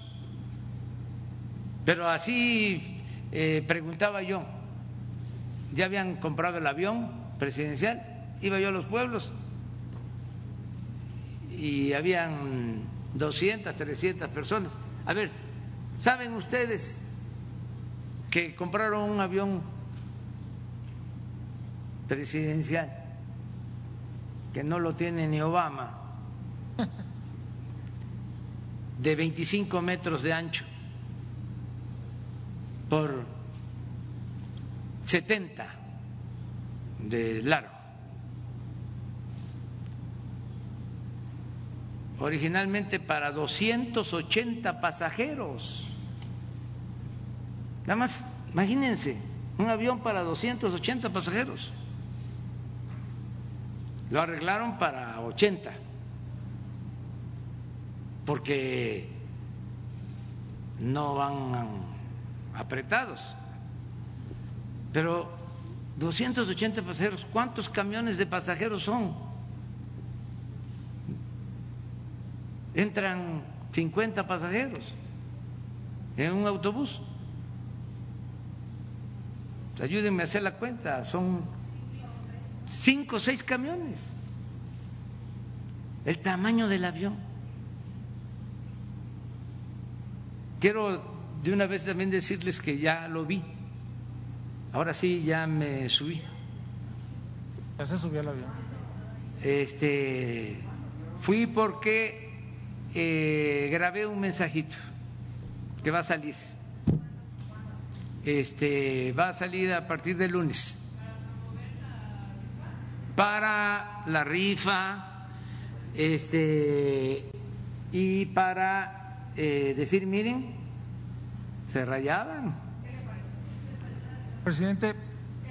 No, pues es increíble, de veras que eh, si pudiéramos, eh, cuando menos eh, haciendo una selección, porque no podrían ir todos, pero sería muy bueno que fuera la gente a, verlo, así como van a los pinos.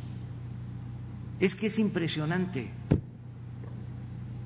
es enorme, enorme, enorme, enorme. Y, eh, con lujos eh, como para una monarquía, para reyes. O sea, impresionante. Bueno, le preguntaba a la gente, ¿saben de que se compró el avión? Que levante la mano. Estoy hablando de la gente más avispada, que llegaba a los actos, que se atrevía a ir a las plazas, a dar la cara. Por ahí uno o dos que sabían. Entonces es muy importante garantizar el derecho a la información. Cuando hablo del 5% hablo de los puertos. Tan es así que cuando se da a conocer, la réplica es, no, es una paraestatal. Pero ayer ya la Coparmex ya está defendiendo de que no quitemos la concesión.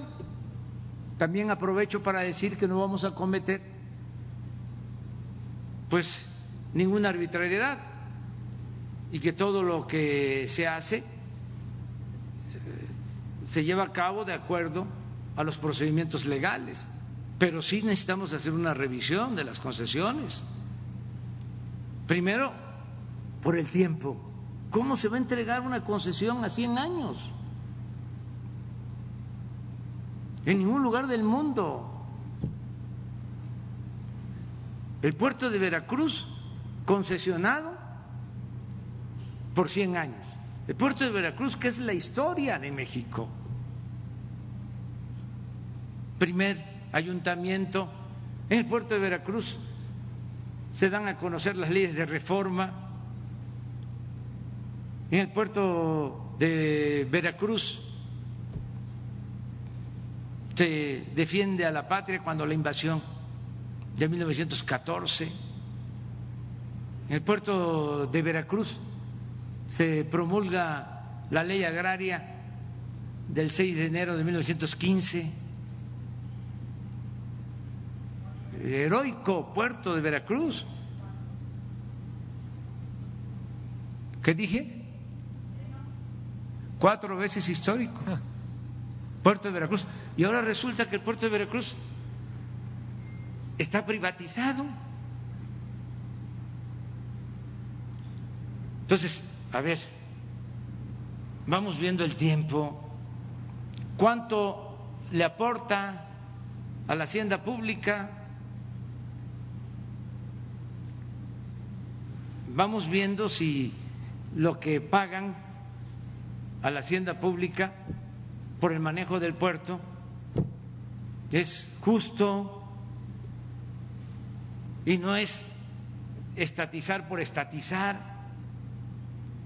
Esto no es un asunto ideológico, es un asunto de juicio práctico, de sentido común. Tenemos que defender el interés nacional, los intereses del pueblo, los intereses de la nación. Sí tiene que haber negocios, pero con utilidades, utilidades razonables y nada de influyentismo. Entonces, eso es nada más que no se preocupen los de Coparmex, este, nada más que vamos a revisar todo el contrato y ver si este es negocio también para la nación.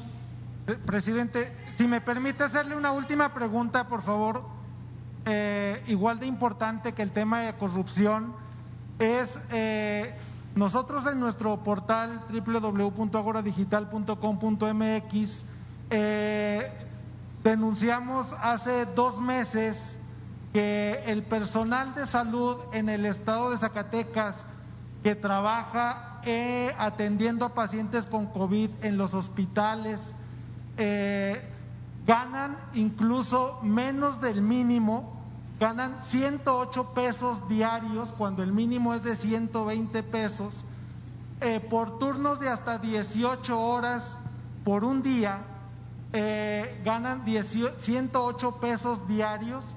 Le estoy hablando del caso de un técnico radiólogo cuyo nombre es Eric Villarreal y cuya historia se puede consultar en nuestro portal. Y han pasado dos meses de esa denuncia y ni el gobierno estatal, ni los sindicatos, ni nadie ha hecho nada para mejorar las condiciones económicas del el personal que está eh, prácticamente eh, arriesgando su vida, algunos de ellos que ya murieron desgraciadamente, y, no pueden estar ganando, señor presidente, esa, miseria cuando ellos están arriesgando sus vidas. Este es un caso de Zacatecas, pero como estos casos se replican en prácticamente todo el país, me gustaría preguntarle cuál es su compromiso real para que estos eh, para que estos trabajadores de la salud puedan tener un salarios y vidas dignas de acuerdo a la entrega y al compromiso que ellos están haciendo y entregándose por el país en estos tiempos tan difíciles. ¿Cuál es su compromiso real, señor presidente, para, para ayudar a estas, a estas personas como el radiólogo Eric Villarreal? Que tiene seis años trabajando eh, en el sector salud del Estado y tiene un salario miserable. Ahora vamos a atenderlo, este asunto, hoy mismo, con Jesús. Te pones de acuerdo, le das la información y en general yo tengo el compromiso de mejorar la situación laboral de todos los trabajadores en este caso del sector salud, y de regularizar su situación, porque hay muchos que son eventuales o que trabajan por contrato desde hace mucho tiempo estamos regularizando. Ahora con la pandemia se contrataron a cerca de 50 mil trabajadores de la salud y con salarios eh, justos. Pero lo vamos a seguir haciendo y en este caso nos ponemos de acuerdo. Ahí contigo, terminamos porque ya. Gracias, presidente. Pasó el tiempo. La primera el Fondo Minero y el programa 3 por 1 para migrantes son muy importantes para algunos estados, como es el caso de San Luis Potosí y también de Zacatecas. ¿Se piensa reactivar estos programas? Sí, y se piensa también este, reordenarlos, porque eh, no llegaba el dinero a la gente. Entonces, todo lo que se está haciendo ahora es entregar el apoyo de manera directa, sin intermediarios. Eh, en el caso del fondo minero, eh, si bajaba, llegaba hasta el gobierno municipal, pero no llegaba a las comunidades, a la gente. Entonces ahora lo que estamos eh, procurando es que el apoyo le llegue de manera directa a la gente. Es el caso, por ejemplo, de la escuela es nuestra. No había dinero para mantenimiento de escuelas eh, porque no llegaba. Eh, había que pasar por instancias del gobierno federal, gobierno estatal, gobierno municipal y al final no había mantenimiento en la escuela. ¿Qué estamos haciendo ahora? Se está enviando desde la federación el presupuesto a la sociedad de madres y padres de familia para que ellos decidan qué hacer con lo que les corresponde. Aquí nada más, en Zacatecas, ya cerca de 1.500 escuelas han recibido su presupuesto de manera directa. Y así vamos a seguirlo haciendo en todo, entregando de manera directa el apoyo. Y finalmente, señor presidente, en, otro tema, ahora que he estado hablando mucho acerca de los posicionamientos de cero corrupción, cero impunidad y demás, ¿qué opinión le merece a usted el que, bueno, se está hablando del uso de recursos públicos para promoción política?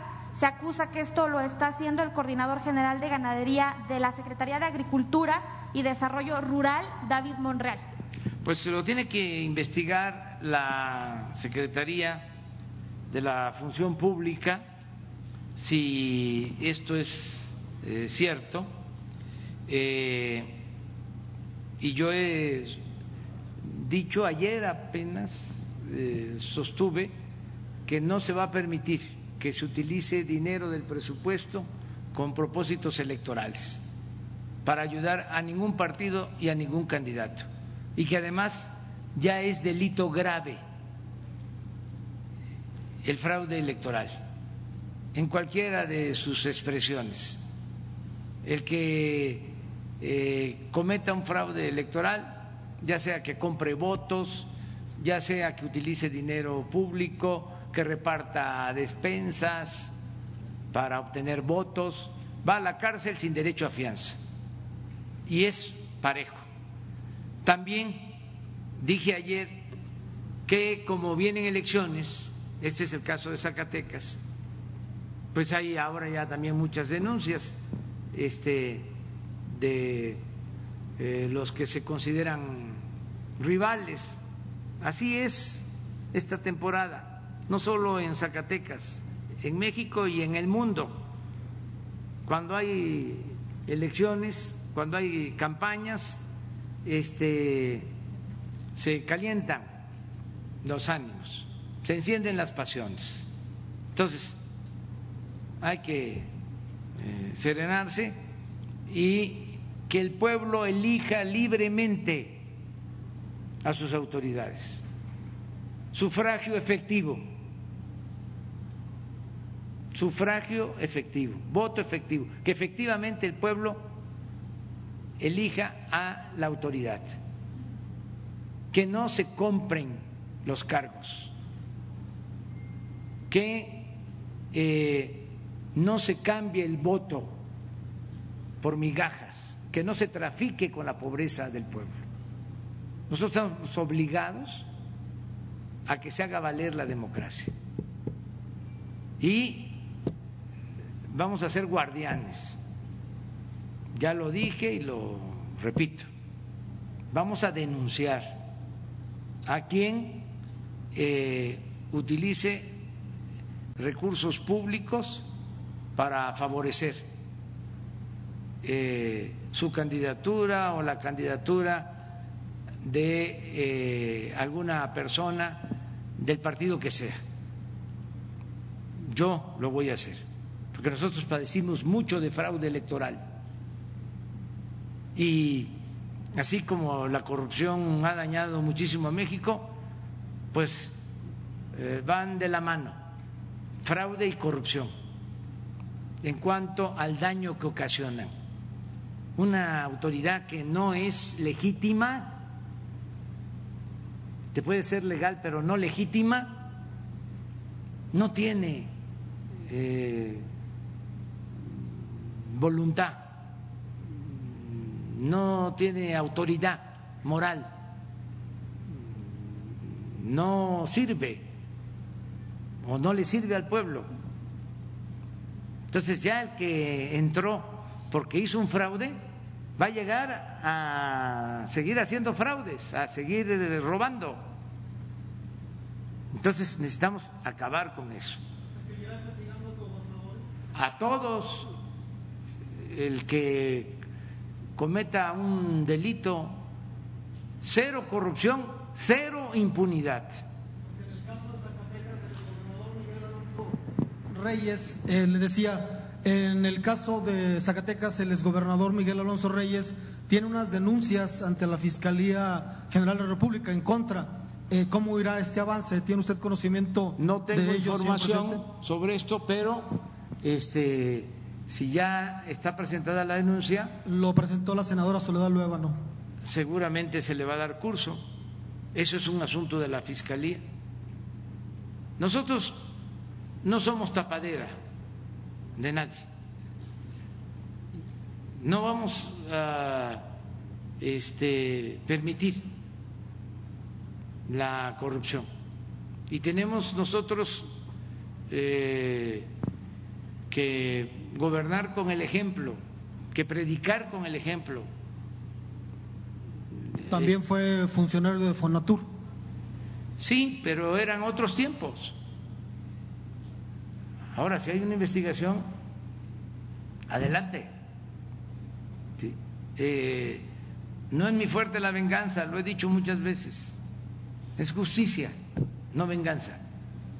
Pero que todo se este, dé a conocer y que la autoridad competente actúe. Muy bien, muchas gracias.